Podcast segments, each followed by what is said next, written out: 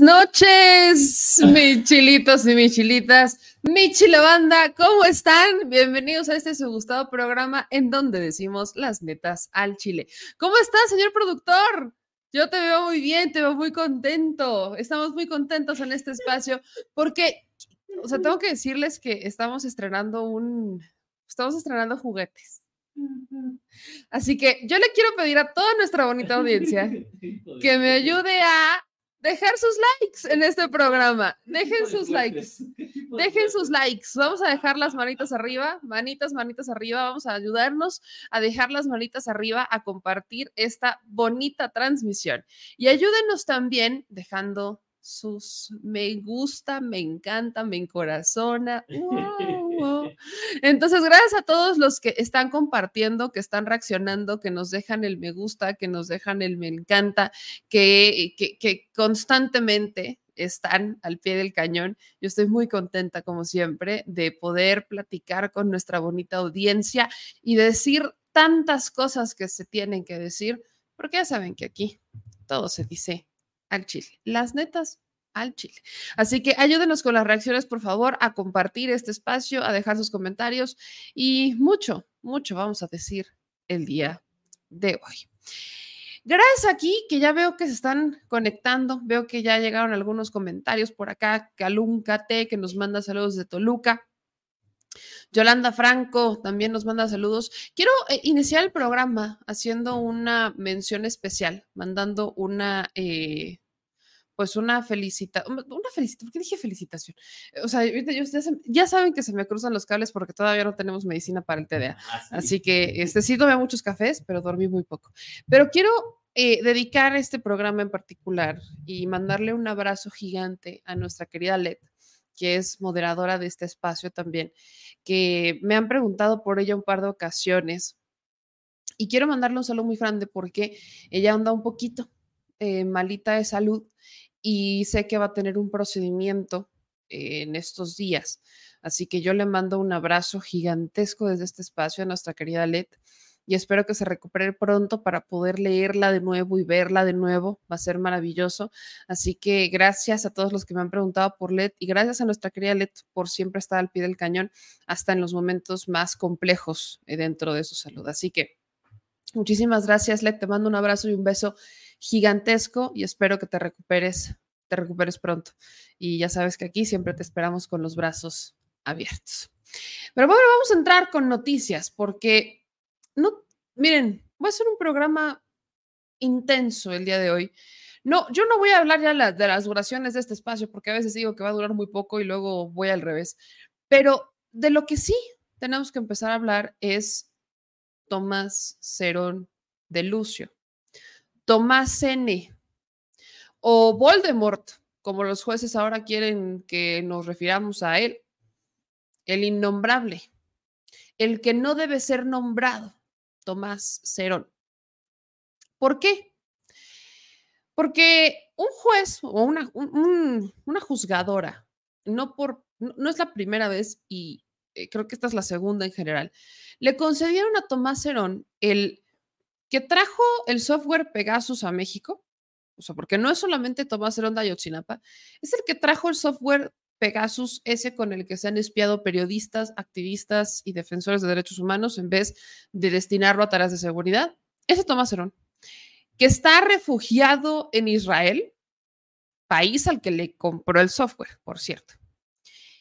Y ese mismo Tomás Herón fue el operador de la verdad histórica de Ayotzinapa.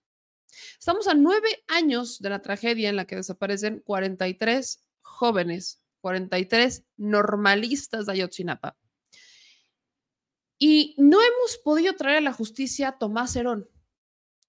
Primero porque va y se refugia en Israel y luego porque los jueces en México quieren censurar al subsecretario de Derechos Humanos, a Encinas, para que no diga la verdad, para que no llame a Tomás Herón torturador, porque decir que Tomás Herón es un torturador no es una no es un adjetivo calificativo en contra de su persona porque se nos ocurrió. No, es porque hay evidencia de que es un torturador.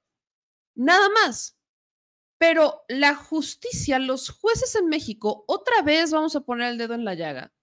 Y entre que son los jueces, y yo también lo voy a decir, y entre que son también los MPs. O sea, aquí son de dos sopas, porque podrás detenerlos, podrás tener la voluntad como Estado, podrás lo que tú quieras, pero si no tienes un eh, grupo ejecutor, en este caso los ministerios públicos y las fiscalías, que vayan detrás de las pruebas, que cuiden el debido proceso, que hagan su trabajo bien. Si no tienes eso, es más fácil que jueces pagados, corruptos y abogados pagados, corruptos, se salgan por la tangente y encuentren los vacíos y encuentren las fallas que les permitan dejar libres a personas culpables. Vamos a ver cómo inicia el subsecretario Encinas este segundo informe de la presidencia de la Comisión para el Acceso a la Verdad en el caso de Ayotzinapa, hablando justamente de los sui generis, así lo titulaba, los sui generis que resulta el segundo informe de la Comisión de Acceso a la Verdad en el caso de Ayotzinapa, cuando al presidente de la comisión, a, a la comisión para acceder a la verdad, la quieren callar, no quieren que diga la verdad. Vamos a escuchar lo que pasó hoy, que yo sé que lo han visto por todos lados, pero no por eso quiere decir que lo vamos a dejar de compartir en este espacio. Soy Yotzinapa y del avance que hemos tenido en la investigación. Claro, esto va a ser una conferencia sui generis, un informe sui generis. Acabo de recibir hace un momento en mi oficina un amparo que concedió el juzgado séptimo del distrito en materia administrativa a la Ciudad de México al señor Tomás N., en donde se me prohíbe decir la verdad. Ese es un asunto paradójico en la vida de nuestro país. Al presidente de la Comisión de la Verdad se le instruye a no decir la verdad, a guardar silencio. Dice así la suspensión. Se concede la suspensión provisional a Tomás Herón de Lucio, creo que esto no rompe el señalamiento de la juez, para el único efecto que las autoridades responsables se abstengan de continuar realizando declaraciones verbales, escritas, o la publicación de contenido en páginas oficiales o redes sociales, mediante las que se afirme, sugiera o preste dentro de un contexto especial al quejoso sosteniendo que es un torturador,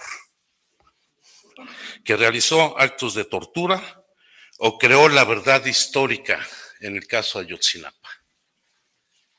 No se entiende cuál es la función de una comisión de la verdad. Bueno, esta no es la primera, ¿eh?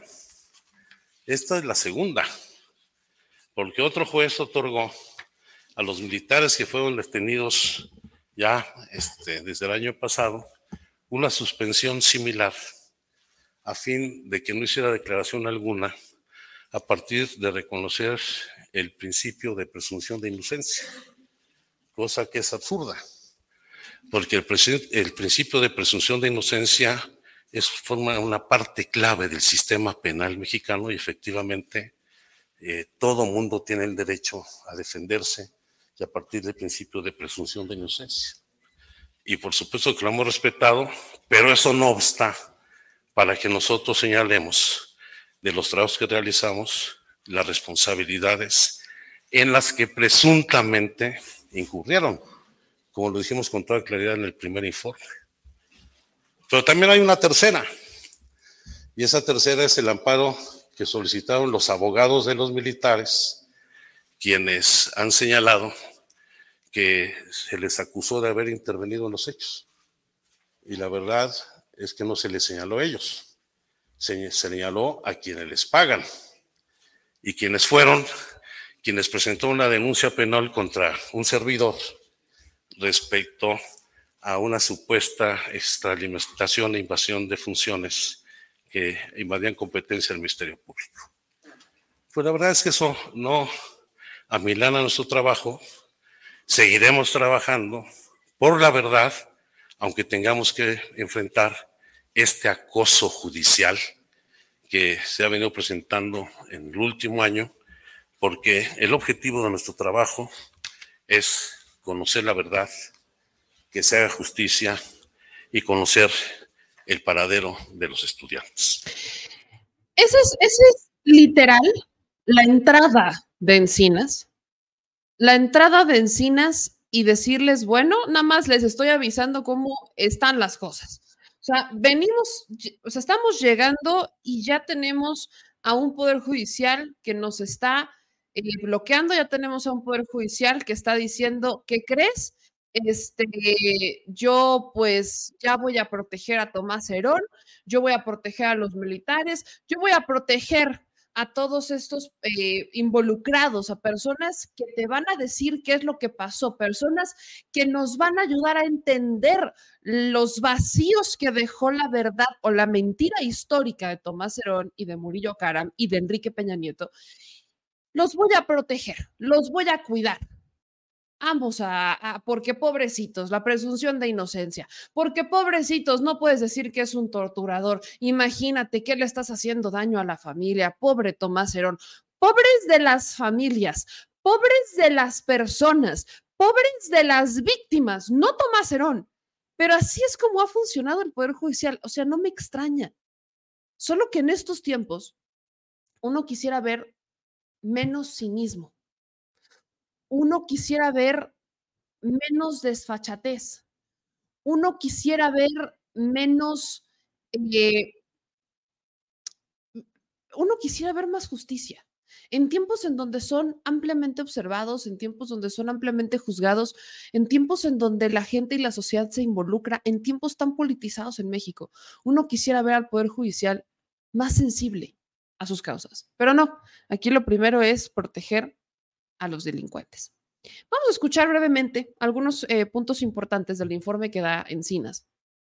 Porque, pues, para muchos, lo que dice Encinas en este segundo informe de la Comisión para la Verdad y Acceso a la Justicia en el caso de Yotzinapa, no es nada nuevo. Siempre creo que es el debate que hemos tenido, que si no dijo nada nuevo, que si lo de hoy es que ya reconoce la responsabilidad del Estado, que si además se, ya se difunde el famoso video donde Tomás Herón torturaba eh, a los implicados, que pues eso también les abrió la puerta para poder buscar la manera de salirse con la suya, o sea, te quedan en una cierta impunidad.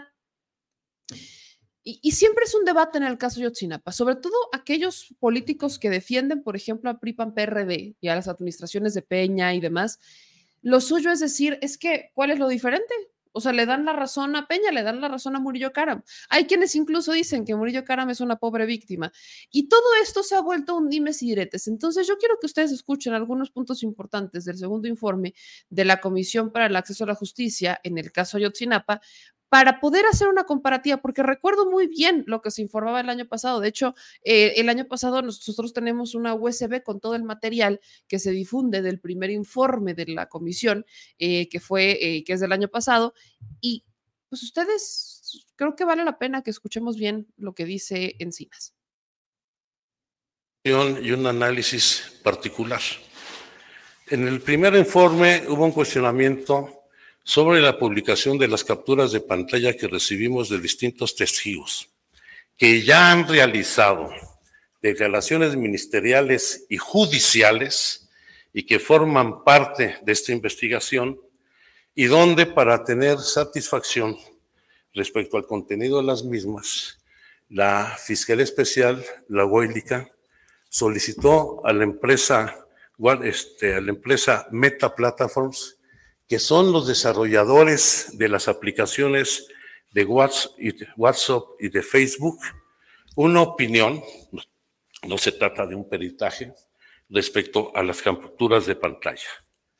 Se le solicitó el análisis respecto a si las capturas de pantalla proporcionadas son compatibles y consistentes con el diseño UX de los clientes de WhatsApp disponibles en México, a lo que la empresa nos dio una respuesta puntual nos dijo que por las condiciones del sistema operativo de WhatsApp, nos es imposible a través de capturas de pantalla cualquiera de otra manera validar la existencia o no existencia de las comunicaciones. El día de hoy apareció en la prensa internacional una nota haciendo una afirmación equívoca respecto a esta declaración de la empresa. Hace unos momentos hablamos con el director de la misma aquí en nuestro país y ratificó con toda claridad que no pueden ellos señalar que no hayan existido esas comunicaciones. Yo creo que sería muy importante que quien hizo esa nota hiciera una rectificación de lo mismo o lo consulte con la empresa aquí en México. De cualquier manera, a pesar de que en esos mensajes de pantalla identificamos 154 eventos, de los cuales 99 coincidieron por lo menos en una referencia en los expedientes que obran en la Fiscalía Especial, hemos tomado la decisión, y fue un compromiso con los padres y madres de familia, de no considerarlos en este informe. Este informe lo van a ver ustedes con detalle, esto va a ser un resumen.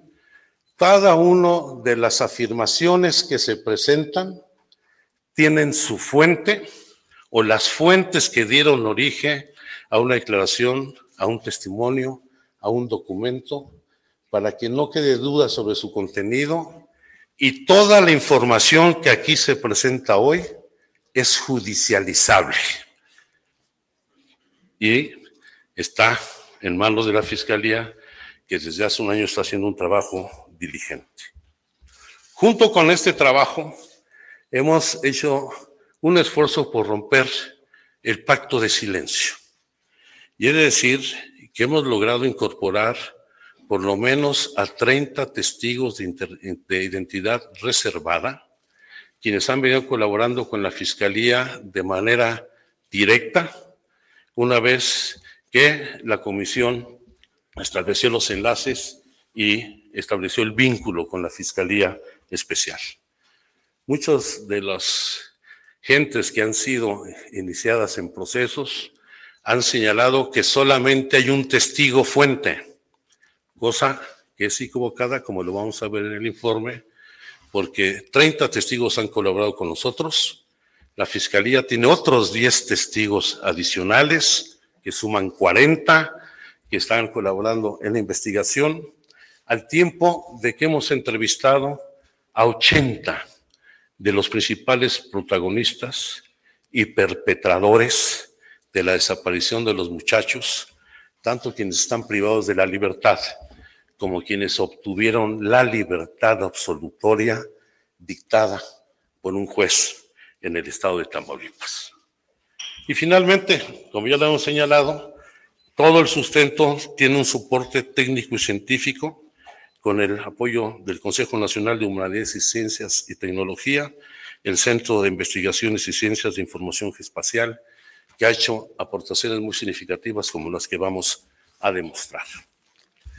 En el análisis del contexto de los hechos, vamos a dejar los antecedentes generales de la operación de los grupos delictivos y los distintos grupos que operaban en el caso de Iguala y queremos concentrarnos básicamente en el contexto, en los vínculos que las autoridades de distintos órdenes de gobierno mantuvieron con Guerreros Unidos en los meses y en la fecha donde se presentaron los hechos. Y queremos subrayar que Guerreros Unidos mantenía una importante cooperación de las autoridades encargadas de la seguridad pública y el combate al narcotráfico en la región. Que de diversas declaraciones podemos identificar el contubernio que, tenía Guerreros Unidos con las policías municipales de Iguala, Cocula, Tepecuacuilco y Huizuco, así como con la Policía Estatal, la Policía Estatal Ministerial y con la Policía Federal Preventiva y que en esta red se involucraba también a unidad, actividades de distintos órdenes de gobierno, como es el caso del entonces presidente municipal de Iguala. Y esto se ha acreditado con la existencia de un grupo de reacción especial denominado Los Bélicos en la policía de Iguala, que estaba a las órdenes de Guerreros Unidos. Ponemos solamente las declaraciones de Honorio N. y Marco Antonio N., que dan cuenta que el objetivo de este grupo especial era levantar gente y asesinarla, así como traficar cocaína. Las policías de Huitzuco y Tepecuaculco se encargaban de dar protección y escolta a los integrantes de Guerreros Unidos en las ferias y jaripeos de cada municipio. Y al mismo tiempo se mantenía un apoyo económico o una cuota que pagaba el grupo delictivo a diversas autoridades a fin de que, citamos dos declaraciones de testigos, de Neto y de Carla, que permitieran que dejar, dejar pasar la droga, los vehículos que se utilizaran para distribuirla y venderla, y los policías podían ser los de Cocula Iguala según donde estuviéramos circulando. O como dice Carla, respecto a los municipales de Huitzuco, a ellos les era ordenado levantar gente y ponían su retén en Paso Morelos. Estas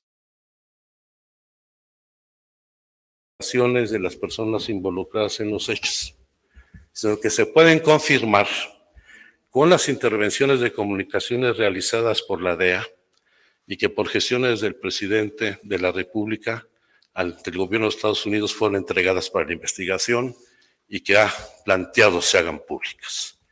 Y aquí solamente en el contexto previo a los hechos podemos dar cuenta de algunas de ellas. Dicen, al rato va a venir el prece y un regidor para que les diga que sí es cierto, para que usted me apoye en que los, los voy a arrimar con Adán para que se lo diga delante de ellos y que no haya más putos chismes. Otra que señala Gustavo N. solicita a su hermano Apaxla que le informe a Francisco N. que le lleven unos mayelles, que lleva unos mameyes, donde que lo vea, que los lleves a la cueva. O César N. comenta al objetivo Apaxla, viejo, anduve con GN y Barbas hasta noche, allá en Fundiciones, armando la comunitaria y ya bajamos noche. Esta es una parte de lo que publica la presidencia de la Comisión para el Acceso a Justicia en el caso Yotzinapa. Y justo lo que les decía antes de ponerles este video, lo que se le ha criticado a los informes o lo que se criticó el primer informe es que se pusieron conversaciones y que si no sabemos que si sí, que si no, que si no es lo mismo, que si es, o sea, que si es exactamente lo que dijeron la verdad histórica, pero dicho al revés. Entonces, para aquellas personas, y yo lo he considerado siempre muy importante, que pudieran no llegar a entender las implicaciones de este caso y por qué nueve años después seguimos buscando que se haga justicia, pese a que también en el propio informe Encinas dice, no tenemos indicios de que estén vivos. O sea, eso es algo que tenemos muy claro. Pero una cosa es no tener indicios de que los normalistas de Yotzinapa estén vivos. Y otra muy distinta es inventarte una operación en la que no van a encontrar los cuerpos y en la que la familia no va a saber qué le pasó. Para profundizar un poco más, le agradezco muchísimo la espera y le agradezco muchísimo que se conectara.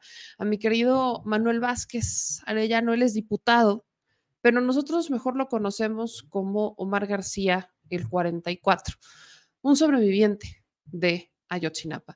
Querido Manuel, hoy te voy a decir Omar de nuevo. Te agradezco mucho que estés en este espacio. Muchísimas gracias, Meme, y a tu audiencia también un saludo. Vimos que en tu última participación en tribuna hiciste un comentario muy puntual y muy fuerte respecto a Ayotzinapa. Y aparte lo haces en un contexto en donde la oposición lo minimiza, pero también luego lo usa como motín político. Hoy se presenta este segundo informe de la Comisión para el Acceso a la Justicia. Y a nueve años de la tragedia que tú también viviste, ¿qué es lo que rescatas de este segundo informe? ¿Cuáles serían, qué es lo novedoso para ti de esta segunda entrega que hace Encinas? Bueno, vamos encontrando poco a poco una narrativa mucho más coherente de lo que pasó aquella noche. Eh, vemos otra vez eh, una previa consulta con los familiares para dar a conocer este informe. Recordemos que en tiempos de Peña Nieto esto no se hacía. Esto, pues las autoridades nunca tomaban en cuenta a las familias. A veces daban y filtraban información a los medios para que empezaran a divulgar la información y muchas veces esta información era revictimizante. Ahora, eh, pues Encinas ha recalcado algunas cosas que dijo en su primer informe Y algo de lo que yo dije en la tribuna y que creo que es importante decir acá, es que, bueno, pesa todavía el estigma sobre sobrevivientes y familiares y propios estudiantes de Ayotzinapa de que estuviéramos o estaríamos vinculados con el narcotráfico. Hay quienes piensan todavía, quienes defienden aquella vieja verdad oficial, la verdad histórica de Murillo Karam, de que todo se trató de un conflicto entre Guerreros Unidos, los rojos y pues eh, policías involucrados, ¿no?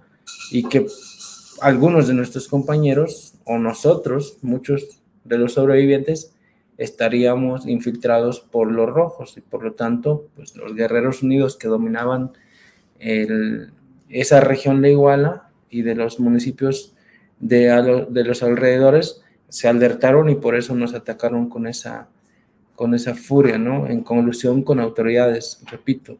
Entonces, eso hay que dejarlo muy claro y recalcar, como lo dijo Encinas, que no hay evidencia alguna, no hay indicio alguno de que nuestros compañeros o nosotros estuviéramos vinculados al crimen organizado. Por eso yo dije en la tribuna que hoy, como ya no les funciona de que somos narcos, como ya no les funciona de que podríamos ser infiltrados del ejército mexicano ahí en, en, en Ayotzinapa, pues hoy tratan de minimizar y decir que somos supuestos sobrevivientes. Imagínate ya a qué están llegando. Y para una oposición que, dependiendo el temporal, dependiendo la moda, dependiendo lo que haya en la opinión pública, pues a veces se vuelven feministas, a veces ambientalistas, y en este mes pues, se vuelven súper defensores de los derechos humanos y pro Ayotzinapa, tratando de invisibilizar o de tergiversar también los hechos. Algo que decía Encinas es que se ha utilizado o se ha buscado utilizar el caso y de hecho al Poder Judicial para desvirtuar el trabajo que ha realizado la comisión. ¿No? Lo, yo creo que tú lo ves cada que subes a tribuna y cada que llega 26 o 27 de septiembre que les toca hacer un posicionamiento y que lo hacen con una plena convicción de hacer justicia, volteamos a ver cómo hay eh, grupos políticos del PRI, del PAN o del PRD que utilizan el caso de Yotzinapa para desvirtuar el trabajo que se ha realizado. ¿Tú cómo evaluarías el trabajo? Dices, se ha cambiado la narrativa, ya no se está eh, diciendo que nosotros, que nuestros compañeros fueron este, pues, estuvieron vinculados con el crimen organizado. Al contrario, dejan perfectamente claro que no fue así. Pero desde la perspectiva de víctima, ¿cómo evalúas el trabajo que ha realizado la Comisión para la Verdad, esta administración? Yo, yo calificaría el trabajo como bueno. Yo entiendo las dificultades que implica el caso. Entiendo perfectamente toda la cochinada que hicieron con la investigación en tiempos de Peña Nieto y lo que cuesta años después rehacer una investigación. Cuando tienes fiscales o una fiscalía, una unidad especial de la fiscalía que tiene que depurar a muchísimos que eran ex colaboradores de antiguos funcionarios que construyeron la verdad histórica.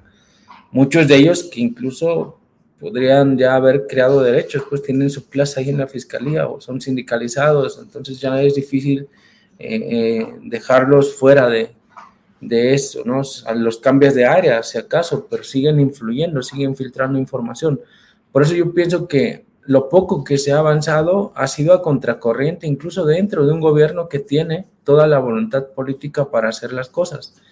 Pero, repito, esas viejas inercias, esas viejas prácticas siguen estando ahí. Yo leía una nota de este, eh, quinto elemento, laboratorio, ¿no?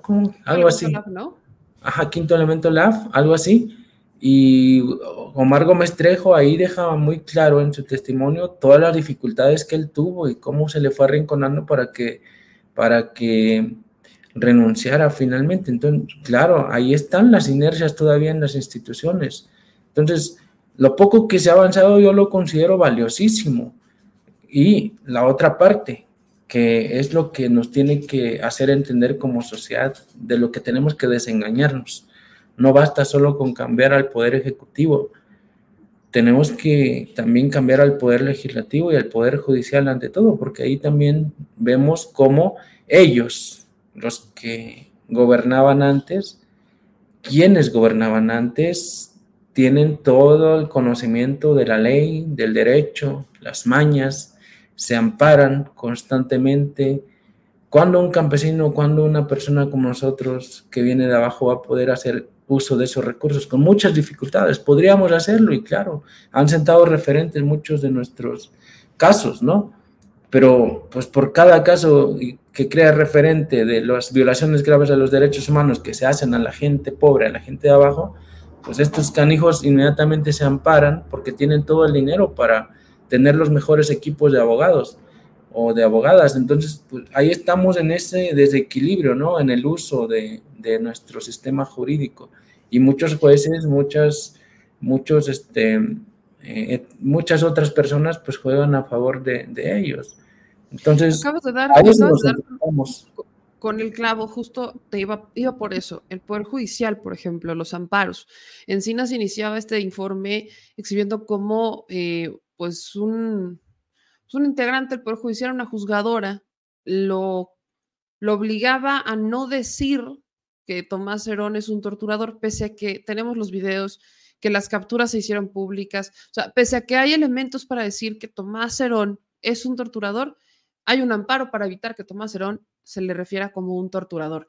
Eh, ¿Qué opinión merece tuya eso? O sea, que tengamos estos amparos, que tengamos un poder judicial que pues sigue protegiendo a ese tipo de personajes en vez de ayudar a hacer justicia. Híjole, es que aquí nos topamos con ese gran dilema, ¿no? Entre lo legal y lo legítimo. O sea, Tomás Herón del Uso tiene todo el derecho de ampararse como cualquier mexicano, cualquier mexicana. El problema aquí es otra vez, o sea, ¿cómo separamos esa parte? Esa parte en la cual podamos tener un poder judicial, podamos tener una justicia, funcionarios que tengan este, pues este principio de realidad, este principio, vaya, de justicia misma, de decir, oye, por muy legal que sea un amparo, por muy legal que sea este recurso que puede utilizar esta persona que está siendo señalada de, de haber cometido eh, o de haber infringido tortura sobre quienes estaba investigando o procesando en aquel tiempo, lo cierto es que ahí está toda la evidencia, ahí está todo lo que ya se ha dado a conocer, por lo tanto, pues adelante, que se diga, que se siga la investigación, porque tiene que pesar más ese principio de justicia que el principio de legalidad en ese caso. Y pues no, difícilmente va a pasar de esa manera. Y por eso vemos cómo, pues Encinas, con toda la, la pena y con todo, pues sí, lo que decía él mismo, ¿no? Lo, lo contradictorio de nuestro sistema de justicia en México.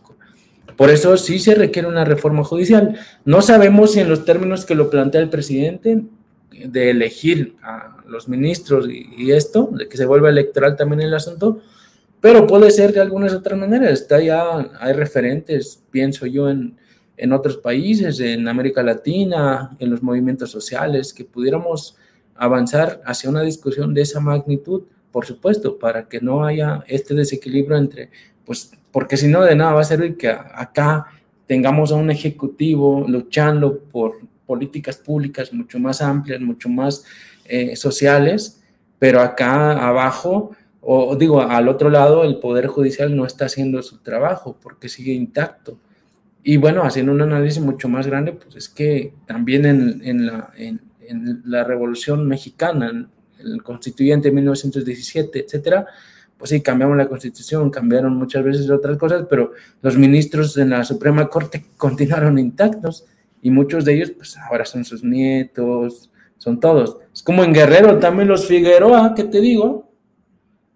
los Figueroa. Sí, sí, son familias y son poder familias, y se lo heredan y se lo heredan y se lo heredan. a Emiliano Zapata en aquel tiempo, sus, sus nietos, sus bisnietos están combatiendo hoy a los movimientos sociales, se le van en contra a Ayotzinapa.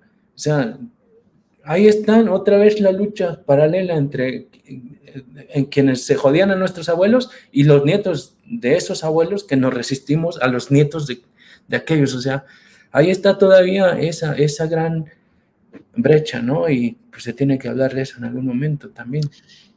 Bueno, ¿consideras que hay un pacto de silencio entre las personas que estuvieron en las juntas? Este es un tema muy polémico, también hiciste mención de ello en tribuna, pero las personas que estuvieron en estas juntas de la construcción de la verdad histórica, eh, entre ellos el propio Mar García Harfush, que él ha defendido su versión, con algunos vacíos que han generado dudas, pero él defiende su versión de que no estuvo en la construcción de la verdad histórica y que solamente regresó a, Iguala ya como un operativo, no como una autoridad como tal.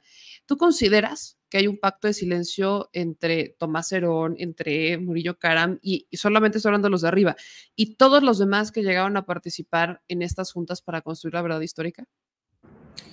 Yo sí considero que hay por ahí un pacto muy grande, mucho más grande de lo que podemos imaginar. Yo no, yo no entiendo, bueno, sí lo llego a entender, ¿sabes? Un poco, aún como víctima, aún como sobreviviente, al, mismo tiempo pues fui dirigente estudiantil. Sé cómo se mueven los hilos de la política a nivel pequeño y ahora más a nivel macro, ¿no? Por ejemplo, voy a ir a otro tema y para relacionarlo, meme.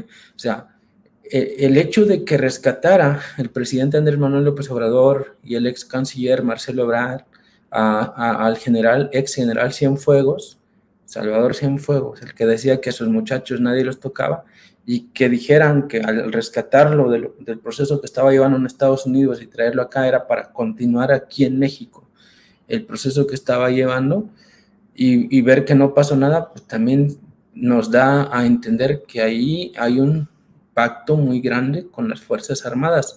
No sabemos si era para que en contraposición pues le ayudaran al presidente en todas estas grandes obras públicas eh, emblemáticas que ha realizado y que son buenas para mucha gente seguramente y para el desarrollo económico del país, pero también son malas en todo caso para pues, el proceso de justicia que se estaba llevando por otro lado. Y por eso entiendo que Tomás Herón de Lucio, Murillo Canam, Omar García Harfuch y entre muchos otros personajes que estuvieron involucrados y que sabían eh, pues lo que se estaba cocinando, lo que se estaba llevando a cabo en aquel tiempo, pues claro, pudiera haber ahí un pacto de silencio, un pacto de impunidad y, y bueno, pues estamos ante un escenario en el que cuesta, cuesta hablar de estas cosas, cuesta hacer una autocrítica, cuesta ver cómo también a veces o muchas veces el mismo partido del que ahora soy parte, pues le abre la puerta a muchas personas que estaban vinculadas a casos de represión, a casos de asesinatos, a casos tal y bueno, se brincan de un partido en el cual cometieron delitos hacia este y aquí ya como que se les perdonan sus pecados. No, no puede ser de esa manera, se tiene que, que, que revisar esta práctica porque si no, no va a durar ni 10 años, ni 20 años la, cuarta transformación. Van a venir y van a contaminar con sus viejas prácticas. Por un lado, y por el otro, la gente se va a decepcionar, va a decir, nosotros que tanto hemos luchado, que tanto sufrimos, pues de qué sirve que sigamos acá participando y dando un volantito casa por casa todo el tiempo si al final ponen al que nos reprimió hace 10 años. Imagínate, de eso también hay que hablar. Eso, justo quiero cerrar con eso, pero para poder llegar a ese punto que creo que dice también en el clavo con ello, y es un tema que Morena como partido, como movimiento y como el movimiento de la esperanza de millones de mexicanos debe de plantearse y debe de enfrentarse, eh, porque estamos viendo que hay personas, eh, políticos que hace unos meses los odiaban y ahora ya son el bote salvavidas y es, ah, no pasa nada. Pero particularmente aquí está Omar García Harfush. O sea, Omar, insisto, él ha defendido su versión de que él estaba ya en, Michoacán, que ya no estaba en Guerrero, y, la defiende hoy en Cinas, dice que sí estuvo en las reuniones, pero eh, dice que como mando operativo, aún así, creo que hay mucha gente que tiene duda de, bueno, sí, sí estuviste, aunque hubieras estado como mando operativo, algo escuchaste, algo viste, algo pasó. ¿A ti te deja satisfecho la respuesta de Omar García Harfush respecto a lo que él vivió en Ayotzinapa? ¿Te deja satisfecho a ti como víctima y hoy como también diputado de Morena? ¿Te deja satisfecho el escuchar la versión de Omar García Harfush que hoy aspira a ser jefe de gobierno de la Ciudad de México por Morena, por el partido en el que tú estás militando? Yo no pienso que, no que haya manera de que no se enteraran, ¿sabes? Era un grupo muy reducido de investigadores en aquel tiempo no podían abrirlo demasiado. Cuando se está construyendo una verdad histórica, una verdad oficial, algo con lo cual buscas darle una salida política y mediática a un caso tan grande que te ha creado una fuerte movilización social, una fuerte ola de protestas como nunca se había visto en el país o como pocas veces se había visto en el país, claro que quiere hacer un control de daños y vas a poner a un equipo muy capaz para hacer todo esto. Entre ellos estaba Omar García Harfuch, o sea, no pudo haber, no escuchado nada, no pudo haber, no, no pudo no haberse enterado de cosas, ¿sabes? Es ahí cuando yo regreso a un discurso muy grande, muy fuerte, que se escucha mucho abajo. O sea, por dignidad, mejor hasta un ladito, un rato.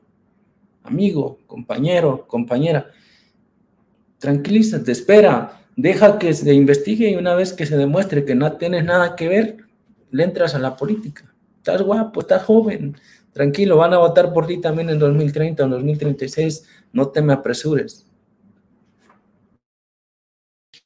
¿Tú ves la decisión de un Omar en este momento sensata, o sea, ya como un momento de reflexión de partido, sobre todo tomando en cuenta lo que estás diciendo? Estamos hablando que lo que pasó en Ayotzinapa generó una movilización que desde la izquierda se ha, abanderado de decir es que esto es una injusticia y yo no puedo dejar que esto pase y yo no puedo eh, permitir que esto siga creciendo. No, o sea, necesitamos impulsar que se sepa la verdad.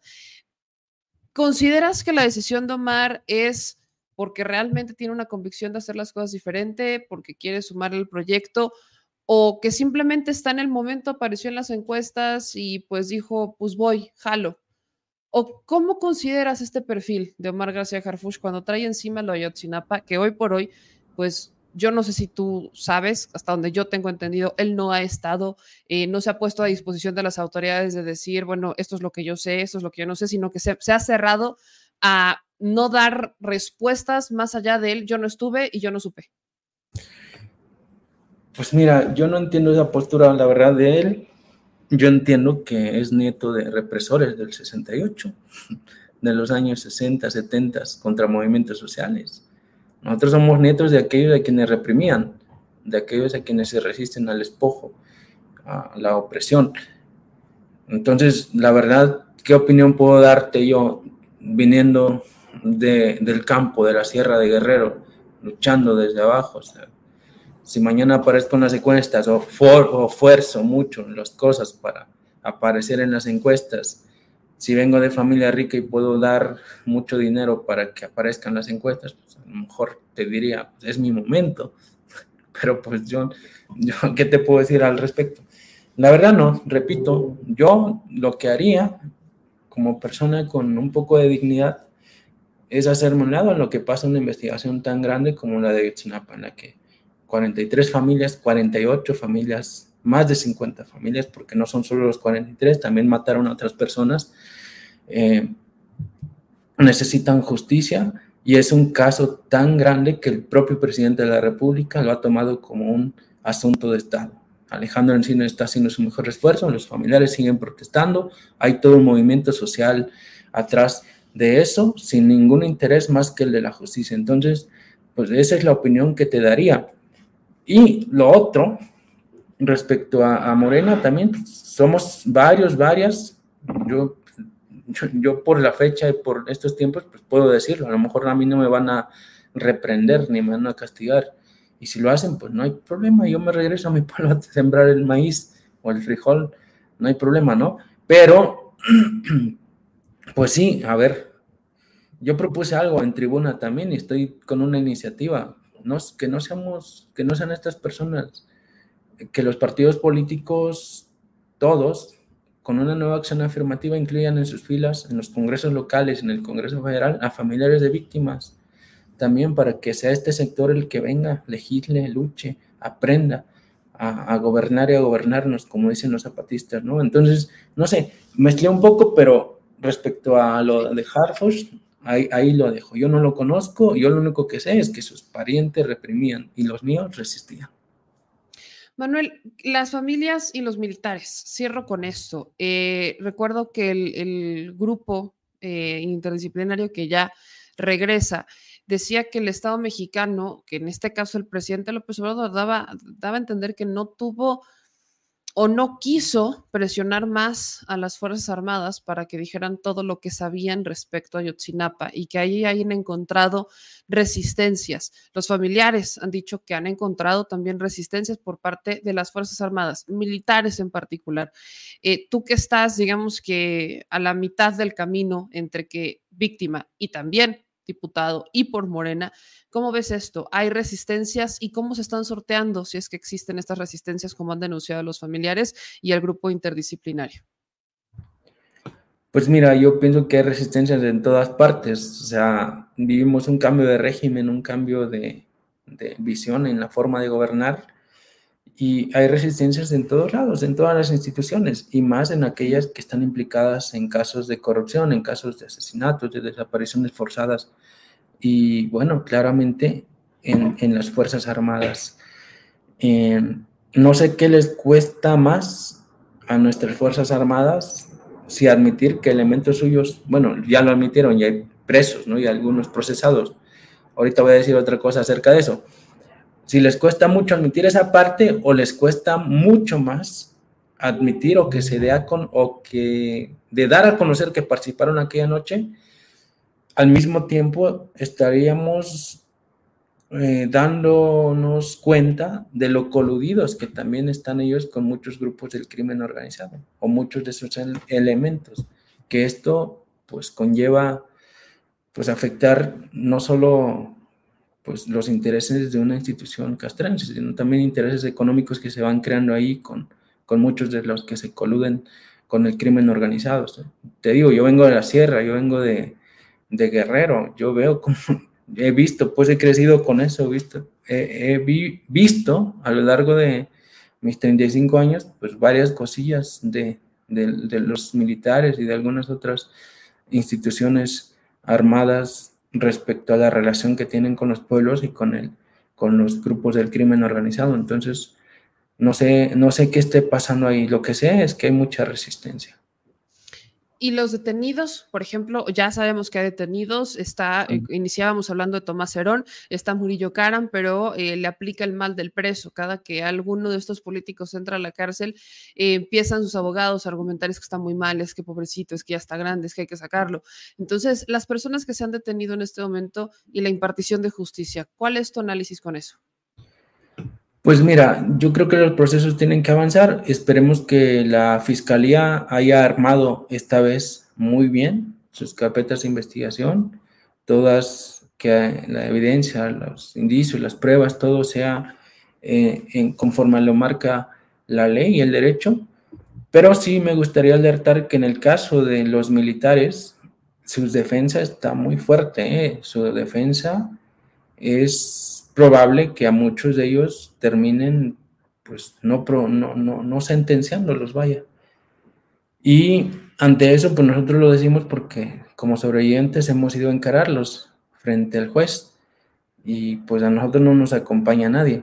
Algo que no sabe mucha gente es que los sobrevivientes no tenemos acompañamiento legal tienen acompañamiento legal las familias, pero no los sobrevivientes. Nosotros nos rascamos con nuestras propias uñas y aún así depende de nosotros en gran medida eh, que el capitán eh, José Martínez Crespo, por ejemplo, el que nos encerró en la clínica Cristina, pues en, en un momento dado se ha sentenciado por la desaparición forzada o por su participación en la noche de Iguala. Entonces, pues hay el riesgo de que salgan libres y pues eso si no nos gustaría nada. Nada serviría que hoy estén procesados y que hablemos de que es histórico que 18 o 20 militares estén procesados en tiempos de la Cuarta Transformación si dentro de unos meses van a decirnos que un juez ya los, los liberó o los dejó ya fuera de esto.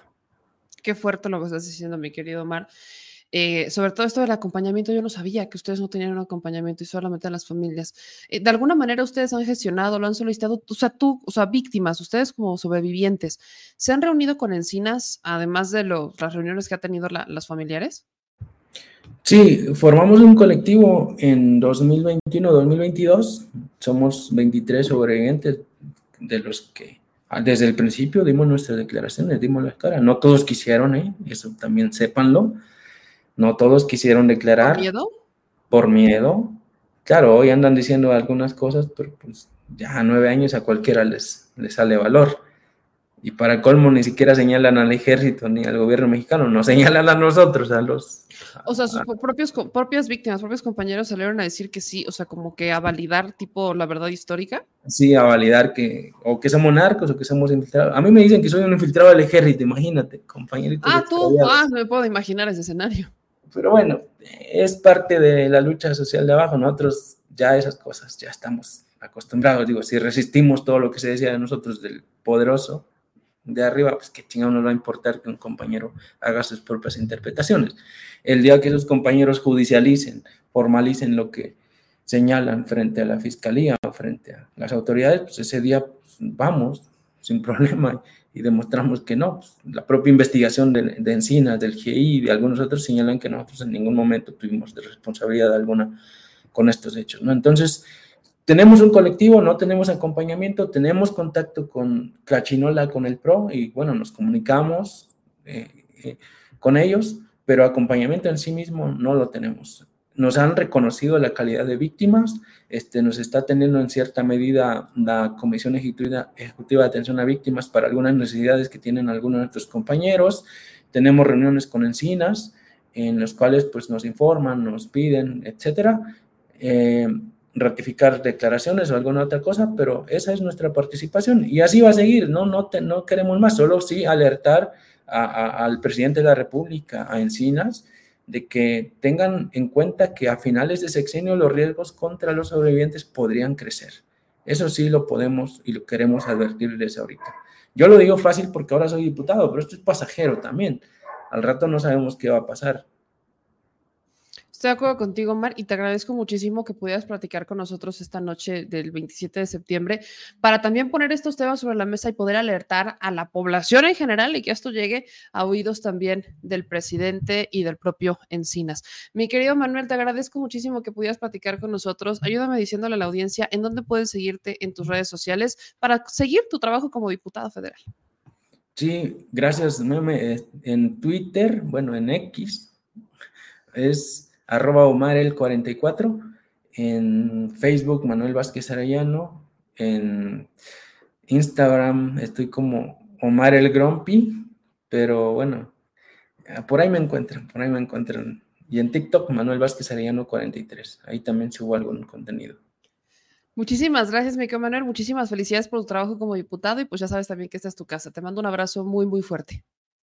Gracias ahí lo tienen, Manuel Vázquez Arellano, Omar el 44, como le dijimos, muchísimos, muchísimos años, hasta que se convierte en diputado federal y usa su nombre, su nombre de pila, Manuel Vázquez Arellano. Seguimos con Ayotzinapa, porque no, no he parado, ¿no? Hoy, es Ayotzinapa, porque hay datos importantes y solo quiero retomar un poco Tomás Herón, Tomás Herón, miren, lo que dicen Encinas al principio, ¿no? Que para aquellos que fueron llegando, que llegaron apenas, Encinas exhibe cómo eh, este informe se vuelve un informe sui generis porque el Poder Judicial le prohíbe al eh, subsecretario Encinas hablar respecto a, o más bien decir que Tomás Herón es un torturador. Insisto, para los que acaban de llegar, quiero que escuchen esto que dice Encinas, porque me parece importantísimo que vean los videos que demuestran que sí es torturador. Pero aquí la pregunta que se tiene que hacer es, ¿por qué el Poder Judicial, por qué una juzgadora está en contra de que la Comisión para la Verdad y el Acceso a la Justicia en el caso de Yotzinapa diga que Tomás Herón, prófugo de la justicia y refugiado en Israel, es un torturador? ¿Por qué? Acabo de recibir hace un momento en mi oficina un amparo que concedió el juzgado séptimo del Distrito en materia administrativa a la Ciudad de México al señor Tomás N., en donde se me prohíbe decir la verdad. Ese es un asunto paradójico en la vida de nuestro país. Al presidente de la Comisión de la Verdad se le instruye a no decir la verdad a guardar silencio. Dice así la, suspensión. Se concede la suspensión provisional a Tomás Herón de Lucio, creo que esto no rompe el señalamiento de la juez, para el único efecto que las autoridades responsables se abstengan de continuar realizando declaraciones verbales, escritas o la publicación de contenido en páginas oficiales o redes sociales mediante las que se afirme, sugiera o preste dentro de un contexto especial al quejoso, sosteniendo que es un torturador, que realizó actos de tortura o creó la verdad histórica en el caso Ayotzinapa. No se entiende cuál es la función de una comisión de la verdad. Bueno, esta no es la primera, ¿eh? Esta es la segunda, porque otro juez otorgó a los militares que fueron detenidos ya este, desde el año pasado una suspensión similar a fin de que no hiciera declaración alguna a partir de reconocer el principio de presunción de inocencia, cosa que es absurda, porque el, el principio de presunción de inocencia es, forma una parte clave del sistema penal mexicano y efectivamente eh, todo mundo tiene el derecho a defenderse y a partir del principio de presunción de inocencia. Y por supuesto que lo hemos respetado, pero eso no obsta para que nosotros señalemos de los trabajos que realizamos las responsabilidades en las que presuntamente incurrieron, como lo dijimos con toda claridad en el primer informe. Pero también hay una tercera, y esa tercera es el amparo que solicitaron los abogados de los militares, quienes han señalado que se les acusó de haber intervenido en los hechos. Y la verdad es que no se les señaló a ellos, se señaló a quienes les pagan y quienes fueron quienes presentó una denuncia penal contra un servidor respecto a una supuesta extralimitación e invasión de funciones que invadían competencia del Ministerio Público. Eso es lo que dice Encinas, ¿no? Así inició Encinas. Y yo quiero ponerles estos videos que justamente, pues mucho se juzgó a Encinas, mucho se criticó a Encinas en su momento, pero creo que no, no, se recuerda bien por qué a Tomás Herón se le dice torturador, no solo por la leyenda humana o el rumor, o es que nos enteramos, o el estigma de la policía que si son torturadores, no, no, no, hay un video. Y en el primer informe, en el informe del año pasado, del 2022, se publicaron capturas de ese video. Bueno, pues en el del 2023 se publicó el video. Véanlo.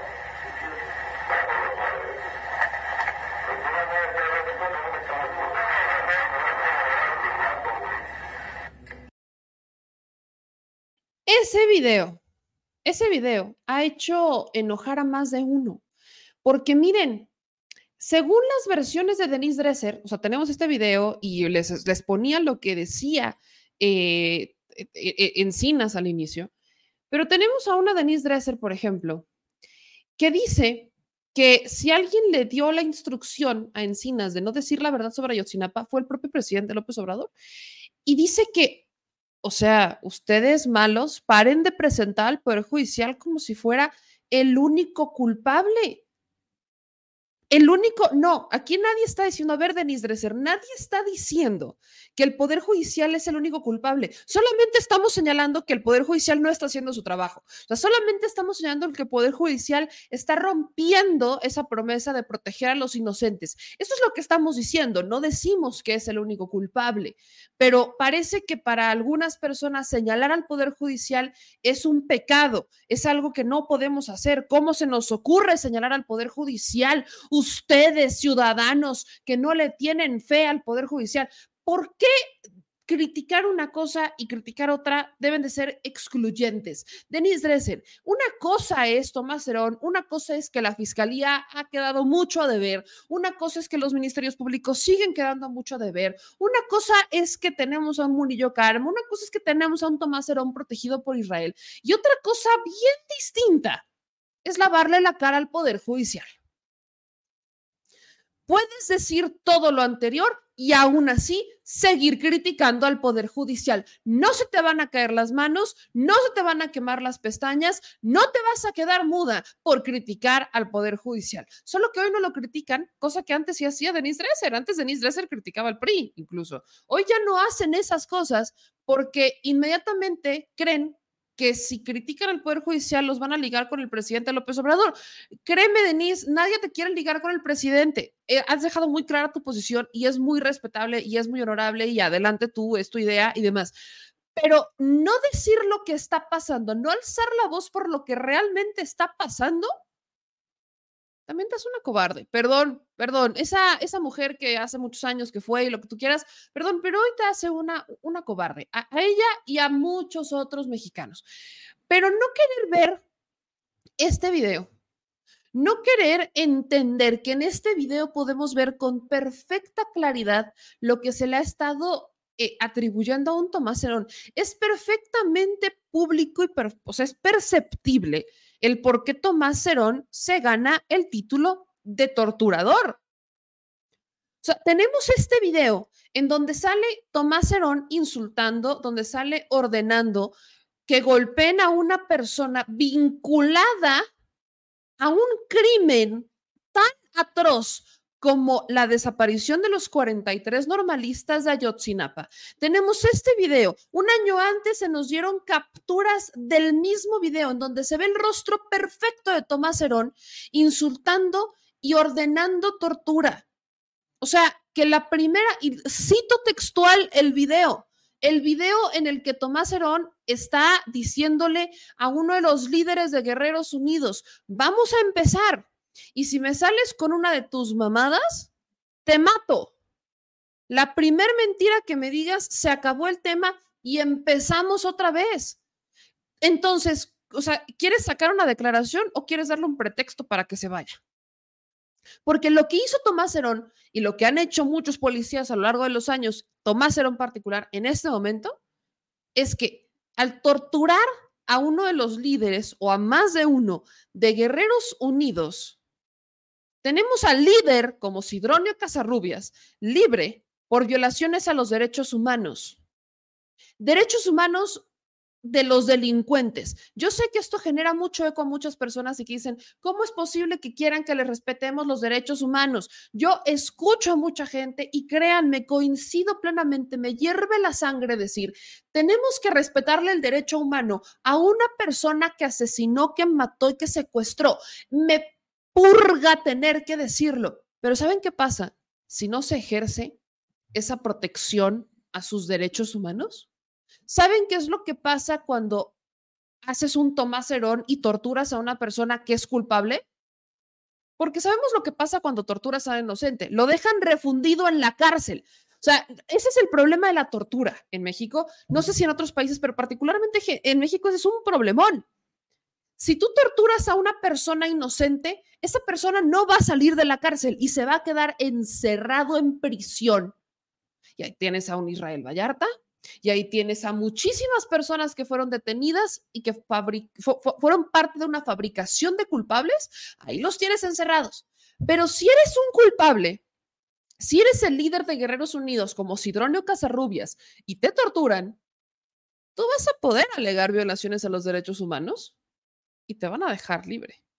Porque tienes con qué pagar una defensa que va a poder presentarse ante un juez, alegar y demostrar, así tenga incluso que pagar y mocharse, porque a ti te torturaron. Y entonces van a nulificar todas las evidencias que tengan, van a invalidar tus testimonios, porque no puedes tomar como válido un testimonio que fue extraído mediante una tortura. Punto. Eso es lo que pasa con Tomás Herón.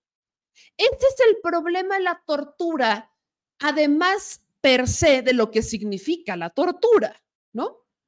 Y tener personas como una Denise Dresser, que cuando tienes a un Encinas diciendo es que el Poder Judicial, una juzgadora, me, me está censurando y le concede un amparo a Tomás Herón, del que tengo fotos, testimonios y evidencia en video de que es un torturador y que por su método de sacar la verdad, ¿no? Su verdad al menos, terminó generándome tal problema que yo no puedo procesar personas porque alegaron tortura y alegaron una violación a sus derechos humanos y hoy yo no los puedo procesar. Es increíble que si sale una encinas a decirte esto está pasando y una juzgadora en un caso tan polémico, tan mediático y que tiene nueve años y que no terminamos de saber lo que pasa con los normalistas de Ayotzinapa, es increíble que tengas personas como una Denise Desser que no logran dimensionar, porque pongo el ejemplo de Denise Dresser en realidad, pero son muchos como ella, que no logran dimensionar que si criticas al Poder Judicial por jugarles y por otorgar amparos y por lo que tú quieras a personas que están vinculados en crímenes de alto impacto y tan mediáticos como Ayotzinapa, es increíble que Denise Dresser crea que si no critica al Poder Judicial, se le van a caer las manos y le van a decir a Lover Chaira. No, Denise, insisto, para todos los que no son pro 4T y que está muy bien y que es muy válida su opinión mientras sea su opinión, por cierto, mientras sea suya y ustedes la crean firmemente, no porque alguien se las metió, es completamente válido. Es increíble que le tengan miedo a criticar al Poder Judicial cuando hace siete años sí lo hacían, porque el Poder Judicial lamentablemente no ha cambiado mucho, que digamos yo lo he dicho mil veces, una de las grandes deudas de la 4T, mientras se resuelve, es la justicia, porque se necesita no solo una reforma, se necesitan muchas cosas, pero es increíble que personas como Denise Dresser, lo, primero que respondan ante, ante un dicho de encinas de acaban de otorgarle un amparo a Tomás Herón para que yo no le pueda decir torturador, es que si hay alguien que impidió que se sepa la verdad sobre Ayotzinapa, es el presidente. Ojo, yo no estoy diciendo que el presidente no pueda hacer más, pero tampoco puedo decir que sea fácil y que con la mano en la cintura vas a decir, ah, ¿sabes qué? Tráeme a todos los vinculados a Yotzinapa, siéntamelos y que te digan qué es lo que pasó, porque pues si no lo hicieron hace nueve años, lo van a hacer ahorita. ¿Qué te hace pensar que es fácil construir la verdad del caso Yotzinapa, cuando tienes violaciones a los derechos humanos, cuando tuviste un policía que te creó una verdad histórica y que te la vendieron como verdad histórica, a punta de tortura y que logró que estas personas salieran de la cárcel por sus violaciones a derechos humanos y porque alegaron tortura. ¿Qué te hace creer que Sidronio va a llegar y sentarse y decir, ah, sí, fíjate, hace nueve años me hablaron y Tomás Herón me dio unas golpizas y, y fíjate que, pues ahora sí te voy a contar lo que pasó. ¿Qué te hace creer que eso va a pasar? En lo único que creo que se tiene que presionar más son las Fuerzas Armadas. Lo platicaba con Manuel Vázquez Arellano, Omar el 44, sobreviviente de Yotzinapa. Yo no sé a qué le tiene más miedo las Fuerzas Armadas. aceptar que los suyos, porque ya lo han aceptado, pero aceptar que los suyos estuvieron involucrados en Ayotzinapa o a decir de quién fue la instrucción.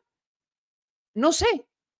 Y eso es lo que también se debe de presionar. Pero creer que reconstruir la verdad de un caso que fue manchado y que desde el Estado se decidió participar y eliminar las evidencias de lo que realmente pasó y que con la mano en la cintura va a llegar un nuevo gobierno va a decir, sí, sí, sí, yo ahorita te lo resuelvo, déjame, te saco de la manga las pruebas que me borraron hace seis años. Yo no sé cómo piensan que eso vaya a pasar, pero esa es la visión de personajes como una pues, Denise Dresser y como muchos otros que creen que Ayotzinapa es, ah, sí, otra, como no pasó nada, como no han pasado años, como seguramente la evidencia sigue en el mismo lugar, como ni ha de llover, como ni hay, como el tiempo ni pasa por las cosas, pues muy probablemente puedo reconstruir los hechos, miren, así, ¿no? Y quiero que vean esta capsulita de Tomás Herón, nada más por, por no fallar, por no dejarlos más picados respecto a este tema, que sí en Chile, y creo que ya podemos entender por qué.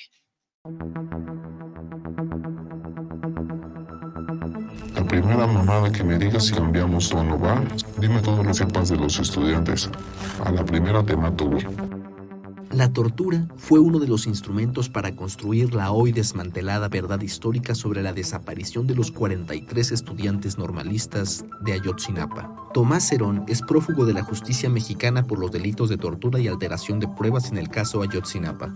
Investigaciones, pruebas y testimonios implican a Tomás Cerón en la tortura de Felipe Rodríguez Salgado, alias El Cepillo, presunto integrante del grupo delincuencial Guerreros Unidos. Además, se le acusa de fabricar la verdad histórica, dado que las diligencias ministeriales realizadas en el río San Juan, municipio de Cocula, en octubre de 2014, evidenciaron la colocación de bolsas de plástico con restos óseos del estudiante Alexander Mora un día antes del trabajo de búsqueda.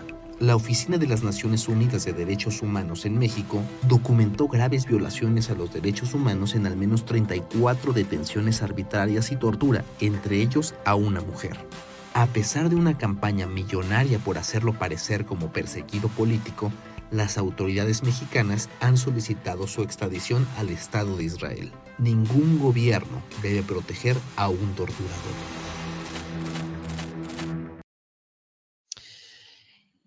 Y bueno, pasamos de Tomás Herón porque, sí, señores, también toca hablar de Harfush.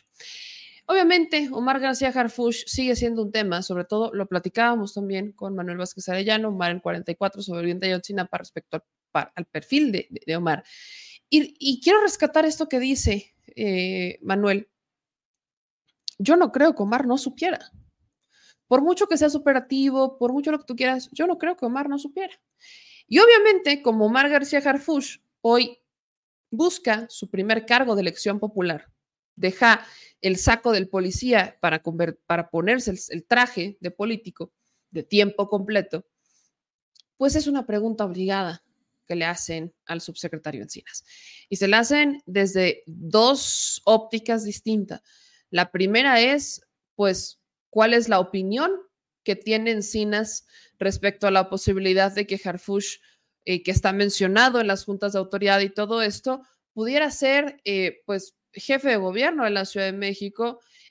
Quiero que escuchen lo que responde Encinas. Quiero pedir una opinión eh, acerca de la posibilidad de que Omar García Harfush, que está mencionado en las juntas de autoridad y que aparece también en las listas de los pagos de criminales, pueda convertirse en jefe de gobierno de, la Ciudad de México, primero?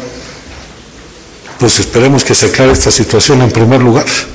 Yo leía hoy por la mañana una serie de aclaraciones que el propio este, aspirante a coordinar los trabajos de la Cuarta Transformación de la Ciudad de México está dando y formarán parte de todo el proceso que está desahogando la Fiscalía. Aquí todos tendrán, eh, todos que tienen que concurrir o sean requeridos por la Fiscalía tendrán que comparecer. ¿Le parece adecuado que se presente como, como candidato? Esa es una decisión que le corresponde a él. Nosotros aquí estamos para la verdad, no para intervenir en los procesos políticos de los partidos. Luego, en un otro reportero, pues le pregunta particularmente a Encinas si Omar estuvo o no en estas reuniones. Como ya escucharon en la primera, la respuesta de Encinas respecto a si opina o qué opina respecto a Harfush participando en la contienda por la capital del país, la respuesta de Encinas es, pues primero que se resuelva esto, ¿no? O sea, pues yo ya he escuchado, ya ahorita voy a explicar un poco qué ha dicho Harfush respecto al tema, pero pues de a bote pronto la prioridad de Encinas como subsecretario, como encargado de la verdad histórica en el caso de Ayotzinapa, de destrozar lo que dejaron y de construir la verdad de Ayotzinapa, pues dice, la prioridad es que se sepa qué pasó. Entonces, ahí ya, sí, sí está en los documentos, o sea, sí aparece. Y este otro reportero, la pregunta que hace también es, ¿estuvo o no estuvo? Y aquí es en donde Encinas dice, sí, sí estuvo a esta junta de autoridades y en esta junta de autoridades también eh, los, eh, los agentes de la fiscalía mencionaron a Omar García Harfush como uno de los participantes en estas juntas de autoridades. Eh, sin embargo, no está en esta diapositiva que usted presenta. Preguntarle si, si también lo mencionaron, se lo mencionaron a usted, el señor innombrable, como le llama, y sobre la primera, está tanto en el primero como en el segundo informe, en donde evidentemente pues, no están los nombres completos. Se aparece, ahorita que lo veas ahí en el documento. ¿Sí? Una, a ver, ¿cómo que no? Eh, claro que siempre. Está en el, está en el reservado, ¿va? Hijo, y si pasamos, no, es que si les paso la lámina, la van a fotografiar. Está, así de concreto. Vamos con Gilberto. Ahí confirma que sí está. ¿Qué pasa después de esto? Pues que Omar García Harfush pues presenta una, eh, pues un, una respuesta a través de sus redes sociales en donde dice, pues aquí está, ¿no? Como mi, este es el momento, ¿no? En el que yo respondo respecto a la información difundida en torno al caso Yotzinapa. Y en este eh, tweet dice Harfush, la información difundida recientemente en torno al caso Ayotzinapa corrobora lo que he manifestado desde un inicio, que en ese momento no estaba como coordinador estatal en Guerrero. En las reuniones en las que participé se establecieron las líneas de acción para la búsqueda de las jóvenes sin abordar temas de investigación. Lo digo con claridad y firmeza, nunca participé en los lamentables acontecimientos ocurridos en Ayotzinapa. Eso es lo que dice Omar García Harfush y lo ha defendido.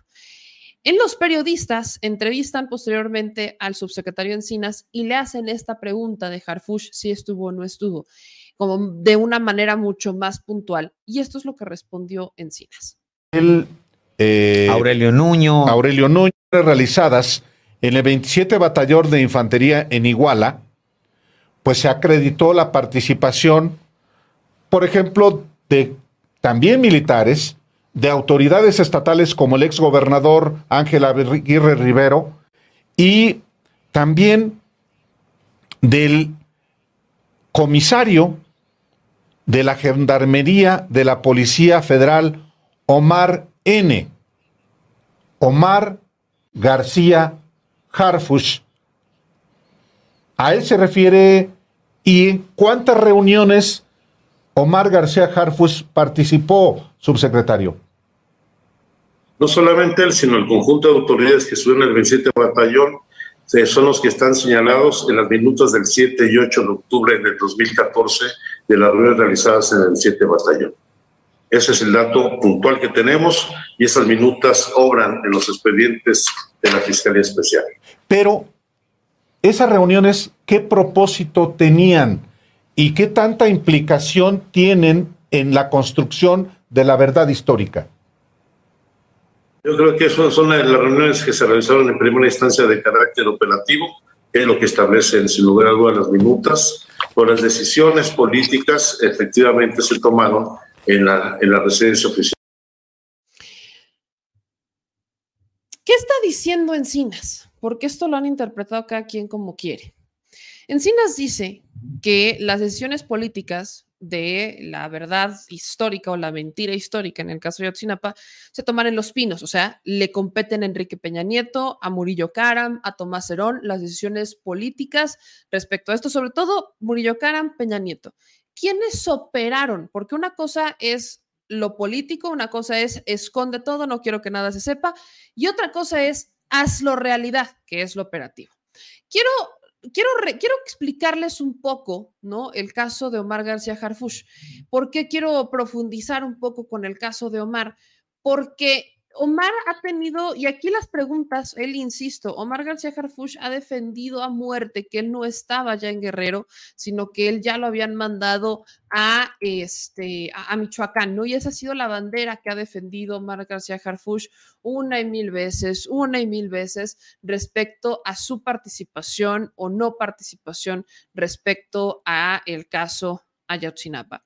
Entonces, sí quiero que, esto lo tengamos muy presente, pero de verdad muy presente, porque pudiera, pudiera parecer que aquí... Eh, pues la cosa está como muy clara y que ya nadie tiene nada más que decir y que ya todo está muy tranquilo y demás.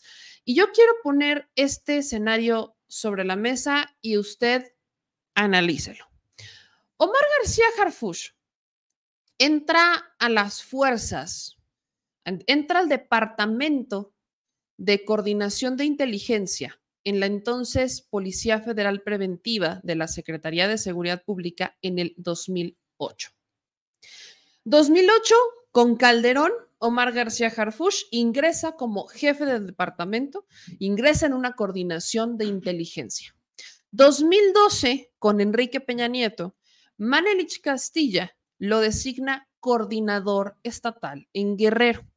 En ese cargo estuvo del 2012 al 2014.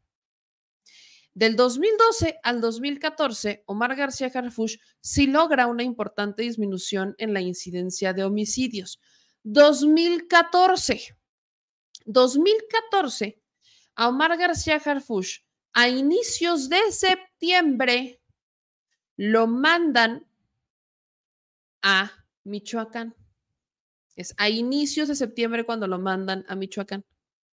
Harfush afirma que el 6 de septiembre del 2014 recibió instrucciones de trasladarse a Michoacán para abordar a la recién creada División de Gendarmería, a la que después ya de forma oficial se integra a partir del 8 de septiembre. O, sea, el 6 le dicen, te vas a ir a la Gendarmería, dejas Guerrero, te vas a Michoacán. 8 de septiembre, dos días después, llega a Michoacán y se instala en la Gendarmería. Es hasta inicios de octubre, o sea, un mes después, ya había ocurrido lo de Ayotzinapa, de hecho tenían menos de 10 días que ocurre lo de Ayotzinapa, mucho menos, vaya, que digo 10 días, o sea, ocurren este, 7 días a lo mucho de lo de Ayotzinapa, cuando ya le dicen a Omar García Harfush, ya como eh, personal de la División de Gendarmería de Michoacán, que se regrese a Iguala. Es ahí cuando le dicen, regrésate a Iguala y empieza a trabajar, ahora sí, empieza a operar. ¿Qué pasa? Ahí es lo que ha defendido Omar. Yo no estuve el mes de septiembre ya como comisionado de la Policía Federal en Guerrero. No estuve.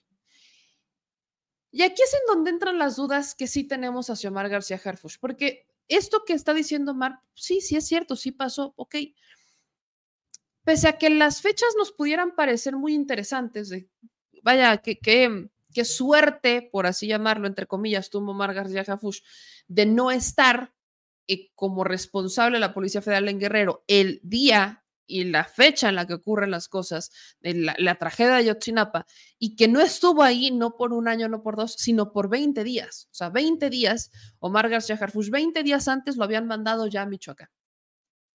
Pero ¿en dónde entra lo que sí se le puede cuestionar a Omar García Harfush, que son pues, las, las preguntas que se tienen? Me está, o sea, Omar García Harfush, eh, cuando estaba en la Policía Federal, dio resultados, particularmente en Guerrero, así como también los de la Ciudad de México, da resultados. Se enteró de algo, no se enteró de algo, escuchó, o sea, la vinculación de, los elementos de la policía con Guerreros Unidos se hizo en 20 días. O sea, en los 20 días que él no estuvo, ahí es cuando se hizo. Cuando Omar García Harfush este, pasa el tiempo, o sea, está en la división de gendarmería y demás, ¿no? Esa es una pregunta que pudiera tenerse. Luego, ¿qué pasa? Según la fiscalía, Murillo Karam ordena alterar indicios de prueba en diversos puntos de Guerrero, para lo cual se habría reunido con Ángel Aguirre y Harfush. Eso es lo que la fiscalía sostiene. Harfush niega estas reuniones o había negado que se dieran reuniones de esta, o sea, que la fiscalía este, más bien que la entonces Procuraduría de Murillo Caram los sentara tanto a Ángel Aguirre como a él para ordenarles eh, desaparecer y construir la verdad histórica. Lo que hoy dice Encinas es que sí estaban esas reuniones, que sí están las minutas, pero que él estaba como un mando operativo. Hay quienes han interpretado que estas palabras de Encinas son exonerando a Harfush. En realidad no está exonerando absolutamente a nadie. Está diciendo que participó como operativo. Creer que la verdad histórica se construye solamente con una idea política y una decisión política en los pinos y que nadie abajo la operó, creo que también es muy irresponsable. La duda sigue quedando ahí. Yo no estoy diciendo que Harfush sea responsable, estoy diciendo que Harfush probablemente supo cosas que no, igual y pasó por alto, o igual no, no, no le dio importancia, no lo sé. Y ese es el problema, que no lo sabemos. Ese es el problema, el no lo sé. Porque después Harfush tuvo una oportunidad de hacer las cosas distintas. Uno pudiera entender que cuando estás, cuando tienes jefes o muchos superiores eh, eh, sobre ti, pues evidentemente tienes que irte moviendo y tienes que ir sorteando y pues tienes que obedecer instrucciones. Uno pudiera entender eso hasta cierto punto, porque yo no, al menos yo no creo que cuando se trate de una injusticia, estés en el área en el que estés, puedas aceptar y decir, sí, señor, lo que usted diga. Pero esa soy yo. Y yo no trabajo en la policía, evidentemente. Sé que funciona completamente distinto. Pero uno pudiera todavía entender que estás bajo instrucciones y tienes que cumplir con una chamba. Pero en el 2016, dos años después de que pasa lo de Ayotzinapa, dos años después de que Tomás Herón y, Murillo Karam se avientan la verdad histórica, Tomás Herón renuncia. Tomás Cerón termina renunciando en 2016 a la Agencia de Investigación Criminal. Evidentemente renuncia el hoy innombrable, al que no le podemos llamar torturador, renuncia por todo el escándalo de la verdad histórica. ¿Y quién entró en sustitución de Tomás Cerón a la Agencia de Investigación Criminal? Omar García Harfuch. Y ahí se mantuvo hasta 2018. O sea, Omar García Harfuch estuvo dos años comisionado en la Agencia de Investigación Criminal que creó la verdad histórica y que además operaba Pegasus. Perdón que tenga estas preguntas, pero el hecho de que Omar García Harfuch no las esté respondiendo y que su respuesta hasta este momento siga siendo que él no estaba, porque yo no estoy diciendo y creo que nadie está diciendo que Omar García Harfuch mandó a matar a los jóvenes de Ayotzinapa o que Omar García Harfuch, yo, o sea, no conozco, no, y no creo que deba ser por ahí porque ni siquiera va por ahí. La bronca que estamos preguntando y en dónde está el vacío de información es, explícame si supiste o no supiste algo, si entonces, si tú no te enteraste de algo y eras el comisionado de la policía en Guerrero 20 días antes de que ocurriera lo de Ayotzinapa, entonces si la complicidad de los grupos criminales con las policías se dio en 20 días. Explícame por qué cuando tú entraste a la dependencia de Tomás Herón, el torturador, el que creó la verdad histórica, el que manipuló la información, y entraste a la dependencia en la que se, operaba Pegasus, que hiciste desde esa dependencia para hacer las cosas bien. Entiendo que Omar García Harfuch hay muchas cosas que no dice por, por temas de seguridad. Sufrió un atentado hace un, hace un año, hace unos años, sufrió un atentado por el cártel Jalisco Nueva Generación. Tres balas lo impactaron. Tres personas se murieron, dos de sus escoltas y una mujer, una civil. Entiendo que por seguridad se ha limitado, lo puedo entender, pero hoy se está disputando la jefatura de gobierno de la capital del país. Mantener esa secrecía, mantenerse tan eh, pragmático en un puesto tan público, yo no sé qué tan sostenible puede ser a largo plazo, porque la propia ley te va a obligar a decir cosas que en este momento no estás diciendo ¿Por qué? Pues eres un civil que estás aspirando a un cargo público, sí, pero antes era secretario de seguridad y había ciertas cosas que se entendían. Hoy la gente te va a cuestionar esto y 1500, porque hay 1500 preguntas más que de forma bien honesta y bien buena onda se le quieren hacer a Marcas y Garfush porque no es por mala leche, no, no, no, no va por ahí. El problema es que las pocas, o sea, las respuestas que él ha dado, que tampoco son pocas, las respuestas que le han dado todavía generan dudas todavía nos genera un y sí, y no, y tal vez, y quizás, y en dónde está, y por qué, y cuándo, y dónde, y cómo.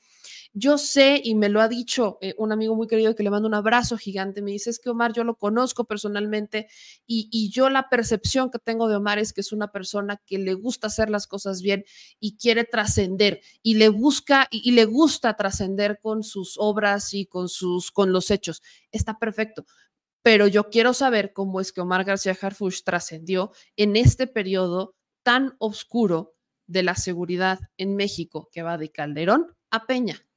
Yo solo quiero saber cómo trascendió, yo quiero saber cosas eh, de este tipo, qué hizo, qué no hizo, desafió las instrucciones de sus superiores en algún momento cuando consideró que había una injusticia, eh, que, él actuó, porque tampoco podemos criminalizar y decir que todos los policías son malos y decir que no puede gobernar la Ciudad de México porque es policía, también es demeritar a muchos policías, yo personalmente creo que podría hacer maravillas en otros, en otro cargo que no sea la jefatura de gobierno, porque hace falta profesionalizar a las policías de todo México. Pero esa soy yo. Y así como yo, hay muchas dudas que quedan en el aire por esta falta de respuestas o respuestas cortas que ha dado, que no digo que no sean ciertas, pero que simplemente siguen generando dudas, ¿no? O sea, es meramente una opinión que uno tiene y una lectura que uno tiene respecto a un caso pues tan polémico como lo es este de Omar García Harfush. Nada más, nada más, así. Por ahí la dejaré, por ahí la dejaré este tantito pues. Vámonos con otro tema. Ahora sí ya cerremos el caso de Ayotzinapa porque todavía hay un par de notas más que dar antes de irnos esta esta noche de miércoles, sí me escuché como muy esta noche en hechos. Qué horror, qué horror, sáquenme eso de la cabeza.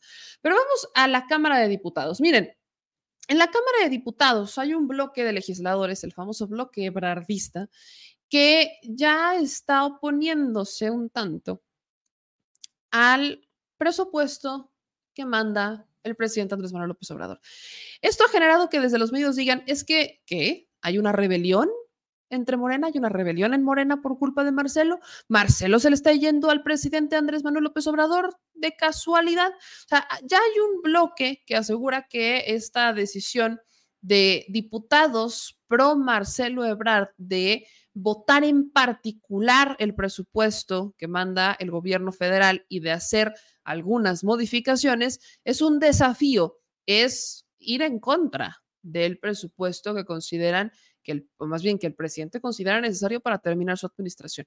Vamos a escuchar a, los diputados en particular que, que, estuvieron pues defendiendo que es Daniel Gutiérrez y Selene Ávila, son diputados de Morena, pero del bloque de Marcelo Ebrard, que tras una reunión con Marcelo responden a los medios de comunicación respecto a esta propuesta de modificar un poquitín el presupuesto que manda Andrés Manuel López Obrador.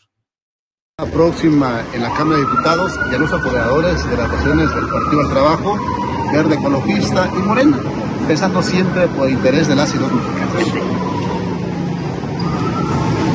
Se habla, se habla, de que habría una rebelión de los diputados marcelistas en el tema del presupuesto. ¿Qué nos puede decir al respecto? Todo al contrario, nosotros siempre hemos dicho que estamos aquí en un proyecto transformador, estamos trabajando una propuesta que lo debemos conocer la semana próxima de manera muy importante en la Cámara de Diputados. Usted vio, fue una red de trabajo para planear una ruta de en el país. Estamos en eso con Marcelo Ebrard. Lo otro es una tarea que estamos analizando. Pero no hay rebelión del grupo marcelista. No, al contrario. Nosotros siempre estamos para construir por el bien de nuestro país. De hecho, yo agregaría, mi querido Daniel, que lo que buscamos siempre es poner puentes. Mira, este llamado bloque, como nos dicen, que nos autodenominamos nosotros el Camino de México, lo que está buscando es hacer propuestas que enriquezcan el paquete económico, la ley de ingresos y el presupuesto de egresos. Eso no significa rebelión, significa que estás proponiendo y que estás abonando a la construcción de lo que deseamos sea el mejor paquete económico de la historia de este sexenio. Eso no significa que estemos peleando, eso no significa que nos estemos rebelando, solamente significa que estamos encarnando el papel para el que fuimos electos y por el que cobramos una dieta. Y no es para desgarrarse las vestiduras, al contrario, yo creo que es para celebrarlo, porque todo aquello que sume a que tengamos el mejor paquete del sexenio, creo que es bienvenido. ¿Qué dice? Eh, los diputados, Selene Ávila, respecto a cómo pues se ha tenido esta percepción de que por desafiar o por querer proponer algo al presupuesto son eh, unos traidores o algo así. Los medios posteriormente eh, encuentran a Marcelo, lo sacan, lo, o sea, el chacaleo después de la misma reunión de la que ustedes acaban de escuchar estos legisladores. En esta reunión, Marcelo dice que todavía sí espera que el Tribunal Electoral le resuelva la impugnación de la encuesta para elegir al candidato presidencial de Morena y que pues Mario Delgado tiene una muy mala actitud al respecto. Un minuto, un minuto. Marcelo, solo un minuto, solo un minuto. Una declaración, Marcelo.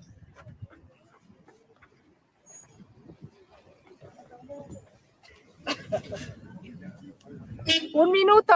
Marcela, un minuto.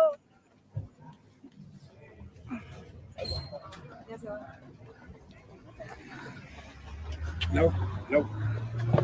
Nada más, déjenla, déjenla abrir. Hola Marcelo, buenas noches. Van a hablar con ustedes. Pero nada más que nos regales un minuto de qué fue tu encuentro. Ya en la reunión acordé que yo les informara y creo que ya lo hicieron. No, apenas, pero si nos puedes dar. No puedo, no puedo romper el acuerdo ahorita con ellos. ¿Dónde van a continuar los recorridos? Mañana se los doy sin falta. Ajá, de la impugnación, del recurso que interpusiste, Marcelo, ante el Tribunal Electoral. Estamos esperando la respuesta del tribunal. ¿Ya hubo un acercamiento con Morena, con la Comisión de Honestidad? Eh, pues es- ya tienen ahí una solicitud de la senadora Maru Micha y esperamos que nos den la fecha, pero el caso es de que el tribunal... ¿Quieres quitar a esta gente? No, no es a nosotros. No, no, no, no, Eh, decía yo que la, el tribunal, eh, la sala superior del tribunal establece cinco días hábiles para que te contesten un recurso. Ya pasaron 11 días, por eso promovimos ese recurso para que el tribunal les diga, bueno, tienen que admitir o desechar la, la, la inconformidad. Y una vez que lo haga Morena, que tiene que ser ya, a ver el tribunal que resuelve, pero supongo que les surgirá que lo hagan, entonces tienen que darnos una audiencia, es lo que establece el procedimiento. Marcelo Mario Delgado dice que él siempre gana las impugnaciones, que Morena, ¿qué, qué contesta al respecto? Pues veremos, el tiempo dirá quién tiene razón. Mala actitud. Gracias a todas, a todos. Gracias, Muchas Marcelo. gracias. ¿Cuál es la mala actitud que dice Marcelo que tiene Mario? Pues aquí está. Esto es lo que dijo Mario respecto al plazo. Presuntamente decía Ebrard que no estaban dándole respuesta. Mario le dice, no es que no se, ha, no se ha violado ningún plazo, no hay ninguna omisión. Y explica cómo va el proceso, pero desde la perspectiva de la dirigencia de Morena. La impugnación que tiene que ver con temas electorales tiene un plazo determinado para resolverse, que es muy breve. Y el plazo ordinario de cualquier impugnación que me comenta la comisión, que tiene muchas impugnaciones y que los tiempos son diferentes para su recepción y desahogo. Entonces, lo que va a contestar la comisión, me comentó su presidenta, es que están dentro de los plazos. Es decir, no hay ningún plazo que se haya violado, no hay omisión en la respuesta a la impugnación de, que realizó nuestro compañero eh, Marcelo Ebrar. Lo que me comenta la comisión es que están preparando un proceso eh, muy minucioso de revisión de la impugnación, donde incluso abrirán un periodo para eh, recibir, para verificar las pruebas más bien que se entregaron, incluso de llamar a audiencias a algunos de las personas que están presentando esta impugnación o que eh, nos dicen tienen pruebas. Entonces, es un proceso que está en curso, pero no hay ningún tipo de omisión o retraso en la atención a esta impugnación. Ustedes. Ahí está lo que dice Mario Delgado respecto a esto. Que por cierto, Mario Delgado se baja, ¿no? Se baja de, de la contienda de la capital, alegando que entre, pues entre decidir seguir su sueño y aspirar y cumplir con ese sueño de ser gobernante en la Ciudad de México, pues él lo que en realidad prefiere es levantar la, la mano a la próxima presidenta de México, que en este caso sería para él desde la visión de Morena, Claudia Sheinbaum. Pero también se registró Peralta y se registra también Torruco. Entonces la contienda en la Ciudad de México sigue teniendo mucho y las contiendas en los estados están dando mucho de qué hablar. Ya después, ya en estos días, vamos a empezar a profundizar en cada uno, en profundizar, perdón, en cada uno de los nueve estados que van a entrar en su sesión eh, de gobierno, porque también es importante que ustedes estén súper informados de cómo están las disputas. Creo que Jalisco está, pero caliente. Jalisco es uno de los más calientes, Puebla también. Y bueno, en realidad todos desde esta trinchera estaremos informando. Y quiero volver a hablar sobre la CURP. Miren, mi gente chula, bonita, divina, bella y preciosa. Creo que no se ha entendido, ¿no? Un poco la, la importancia de, de la CURP como una identificación oficial. Creo que no se ha entendido. Tenemos personajes como un García Cabeza de Vaca, por ejemplo, que se avientan comentarios como este, ¿no? Lo aprobado en el Senado mexicano referente a la CURP y sus nuevos requerimientos es solo el inicio para la instauración de una dictadura, debilitando nuestros organismos democráticos y permitiendo que el gobierno tenga bajo su control los datos biométricos de los ciudadanos. Permítanme hacer una clara explicación respecto a todo lo que está mal en cuanto a los comentarios que se avientan sobre la nueva CURP. Personas como Cabeza de Vaca, honorabilísimos personajes, por cierto, se avientan este comentario diciendo que qué peligroso que el gobierno tenga bajo su control los datos biométricos de los ciudadanos. ¿Les parece peligroso que el gobierno tenga bajo su control los datos biométricos de los ciudadanos, pero sí sabían que Hacienda ya los tiene, ¿verdad? O sea, digo, yo sé que a veces están como, ¿qué? ¿Cómo? ¡Ah! Se acaban. Sí, Hacienda ya tiene esos datos biométricos desde hace muchos años. Si ustedes pagan impuestos, pues ahí están, en realidad. Eh, sí, o sea, perdón. Es más, si ustedes sacaron un teléfono celular, no fueron a sacar un teléfono celular, también ya están sus datos biométricos. Lo que a mí me parece impresionante es que no entiendan la necesidad o el por qué es bueno tener la CURP como la identificación oficial en México.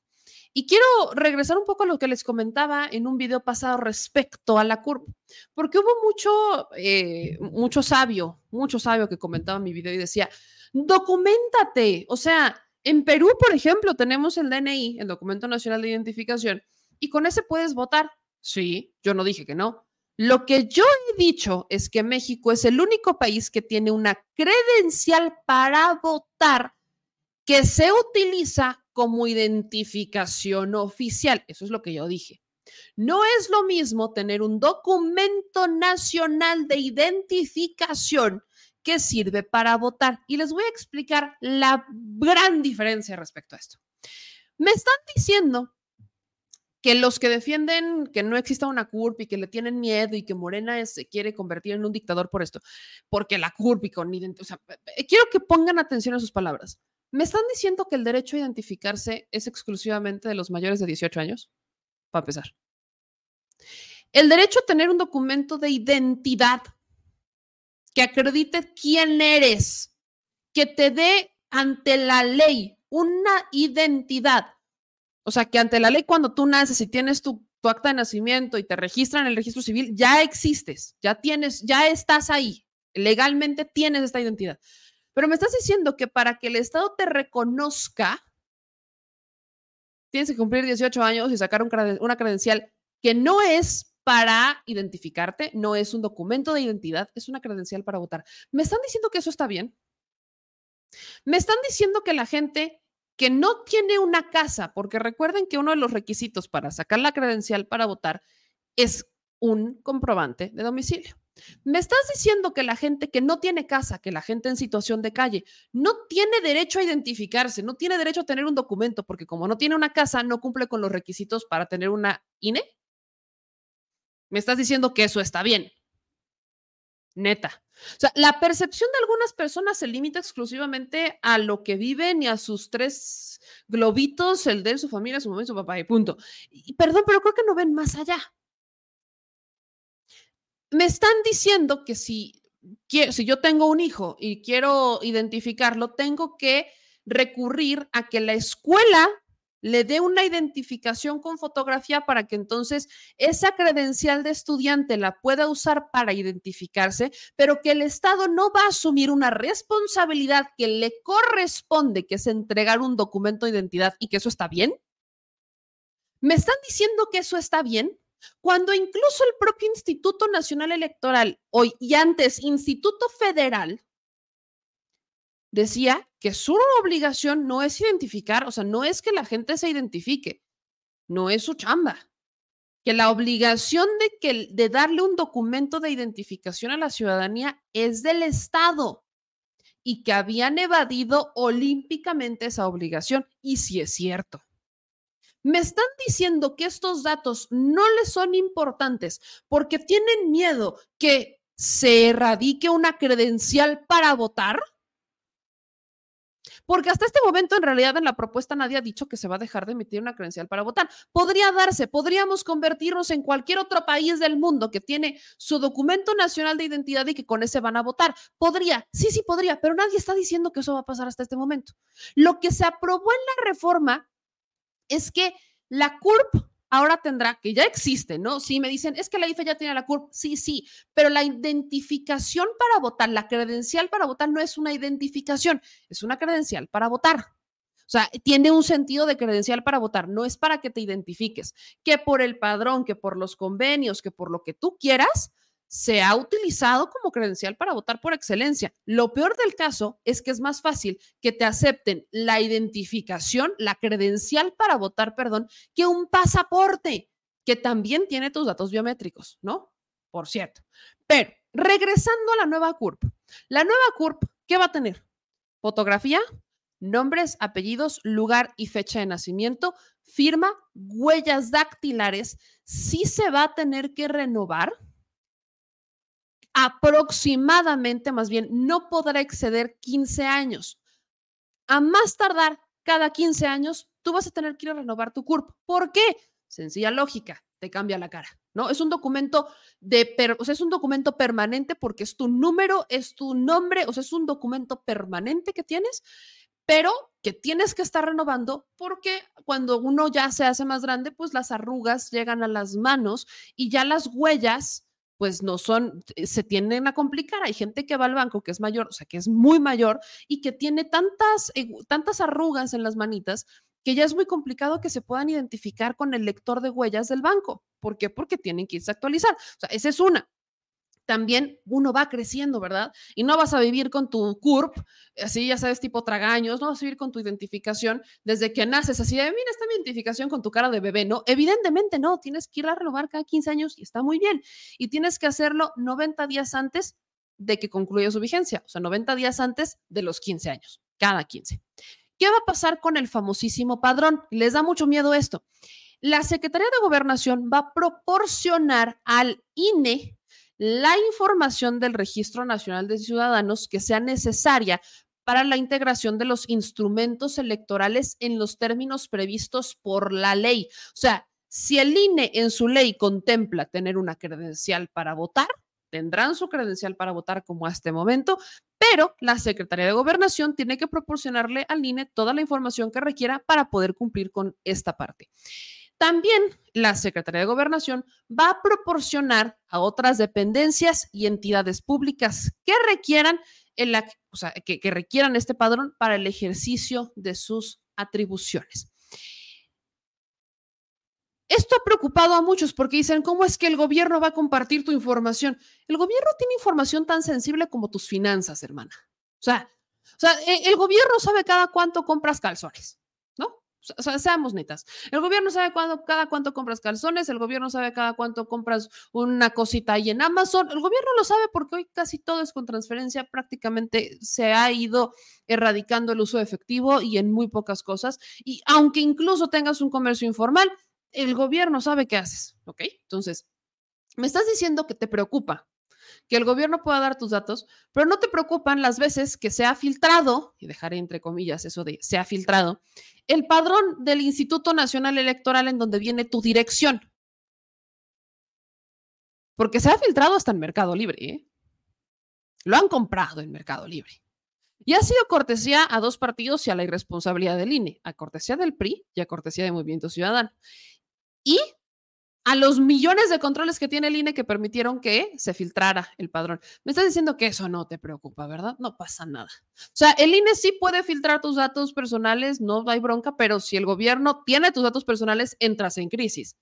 Ah, pero si sale el nuevo iPhone 15 que ahora va a poder verte, o sea, te va a poder desbloquear el teléfono con todo y cubrebocas, bufanda y gorrito, pero tú vas, pero corriendo, hermana, y estás en la fila desde las 5 de la mañana esperando que te abran la tienda para comprar un teléfono que va a albergar tus datos biométricos, tu huella, tu retina, que va a albergar tus datos biométricos y que a ese teléfono le pones contraseñas de banco y que todo lo metes a una aplicación que se llama Wallet para que si alguien te hackea te pueda robar felizmente o si te roban el celular con la con tu huellita dormida o con tu carita te puedan robar lana. Me estás diciendo que eso no te preocupa, pero cuidado y el gobierno malo, malvado, tenga tus datos.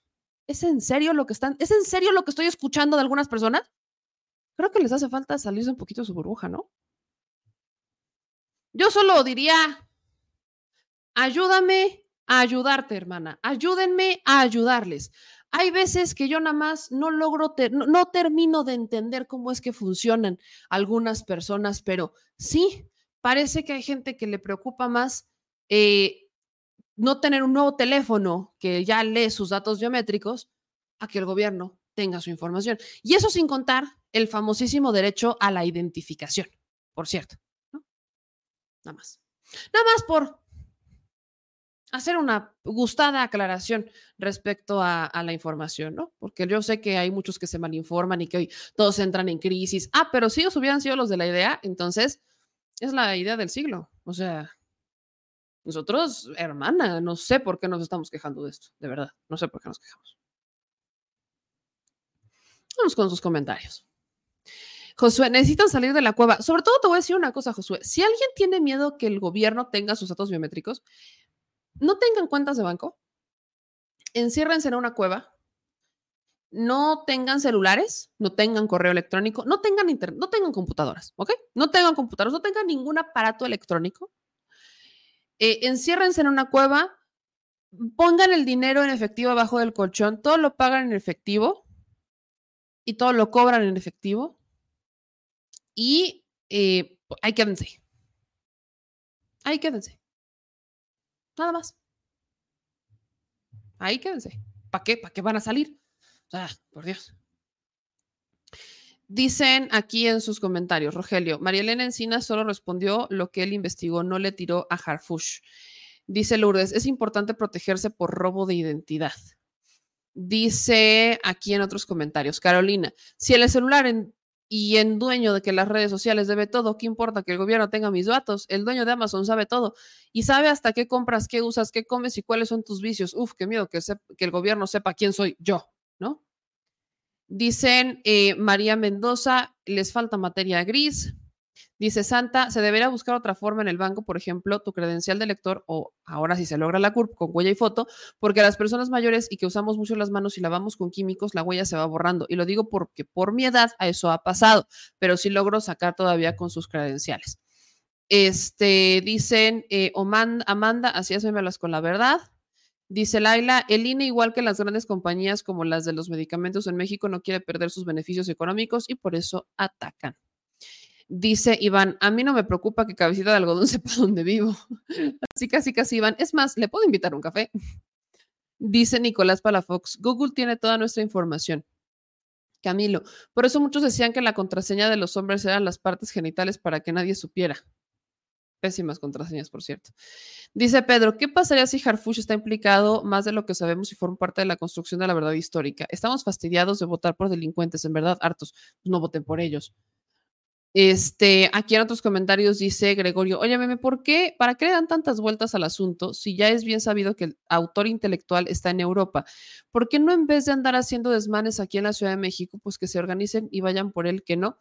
¿Te refieres a Yotzinapa? ¿Quién, está en Europa, Gregorio? ¿Quién es el autor intelectual? Gregorio Morales dice que ya es bien sabido quién es el autor intelectual de Ayotzinapa. ¿Quién es el autor intelectual de Ayotzinapa y por qué dices que es solamente una persona y está en Europa?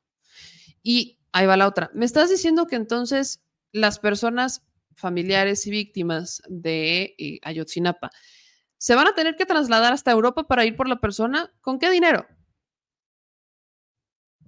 Pregunto.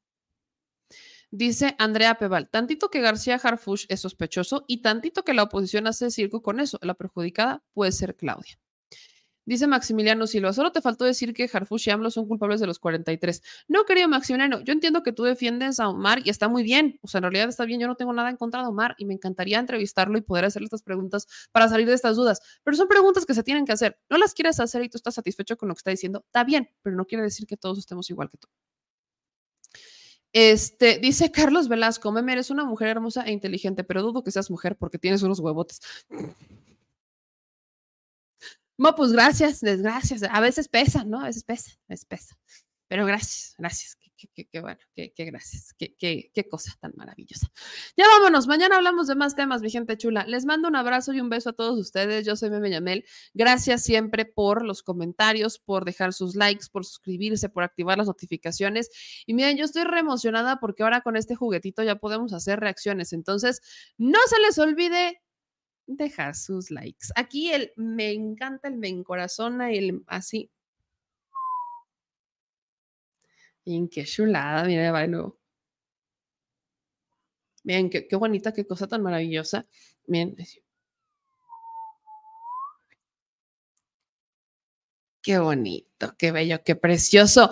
También déjenos sus likes, manitas arriba. Vamos a dejar todas las manitas arriba, manitas arriba, por favor, a todos los que nos están viendo y escuchando, también que nos ven desde Spotify, de Apple Podcast, de Twitch, de Twitter, de TikTok también que nos están viendo. Mil gracias siempre. Y pues ya saben que aquí estamos. Y estoy fascinada con estos efectos, señor. O sea, no sé quién fue el creador de estos efectos, pero estoy enrifada con estos efectos. Así que, ¿cuál niña chiquita que pasen una maravillosa noche, mi gente linda. Nos vemos mañana para seguir diciendo más netas al chile. Les mando un beso gigante a todas y todos. Cuídense mucho, por favor, y no se les olvide que aquí las netas se dicen al chile. Síganos en todas las redes sociales. Yo soy Meme Yamel. Nos vemos mañana. Adiós.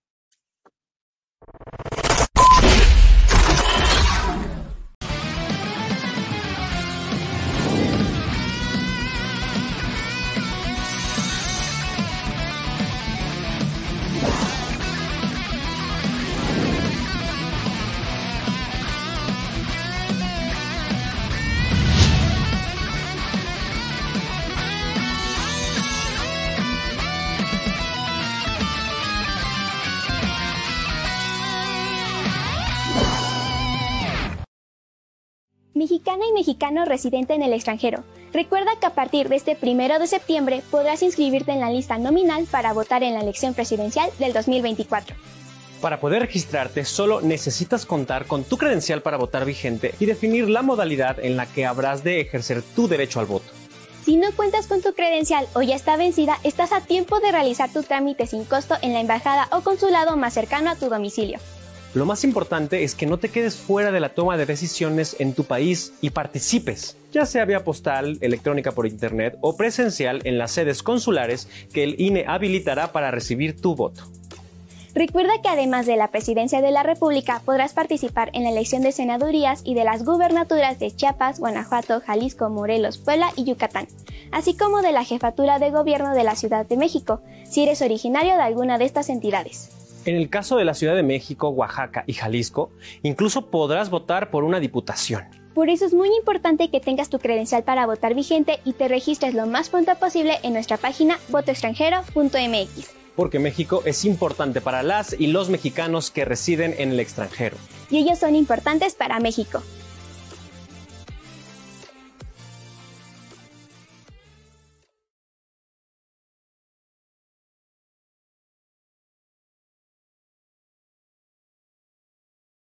Al Chile, la indiferencia es el peor enemigo de todos y más de los animales.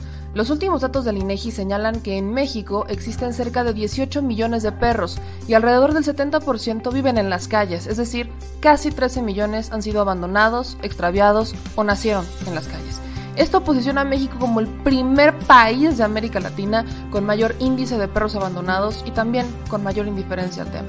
El abandono es un fenómeno que afecta a perros y gatos de todo tipo, no entiende de edades o de razas.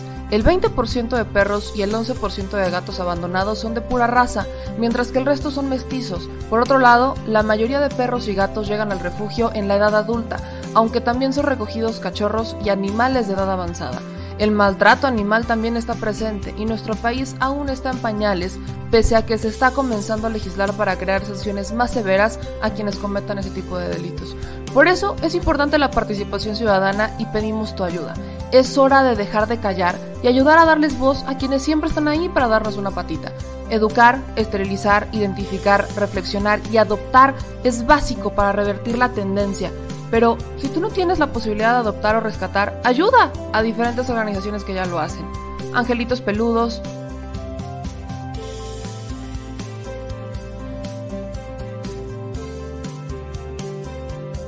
Amor sin raza,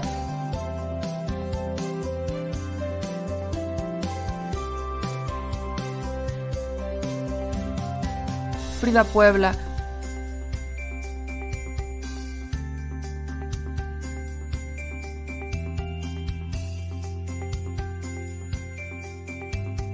Rivera Rescue,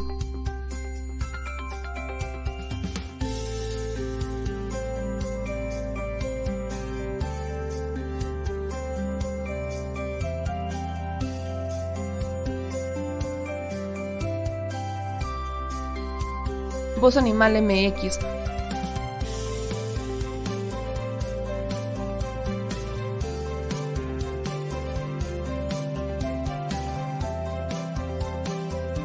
El albergue San Cristóbal.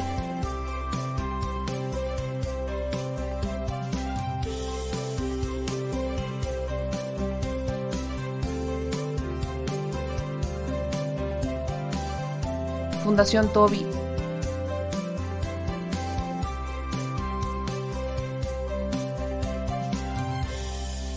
o Patitas Invisibles son algunas de las organizaciones a las que constantemente donamos y apoyamos, pero no es suficiente. Ayúdanos a que sean más voces las que salven vidas. Sus patitas, de verdad, pueden salvar tu vida. Difunde y dona.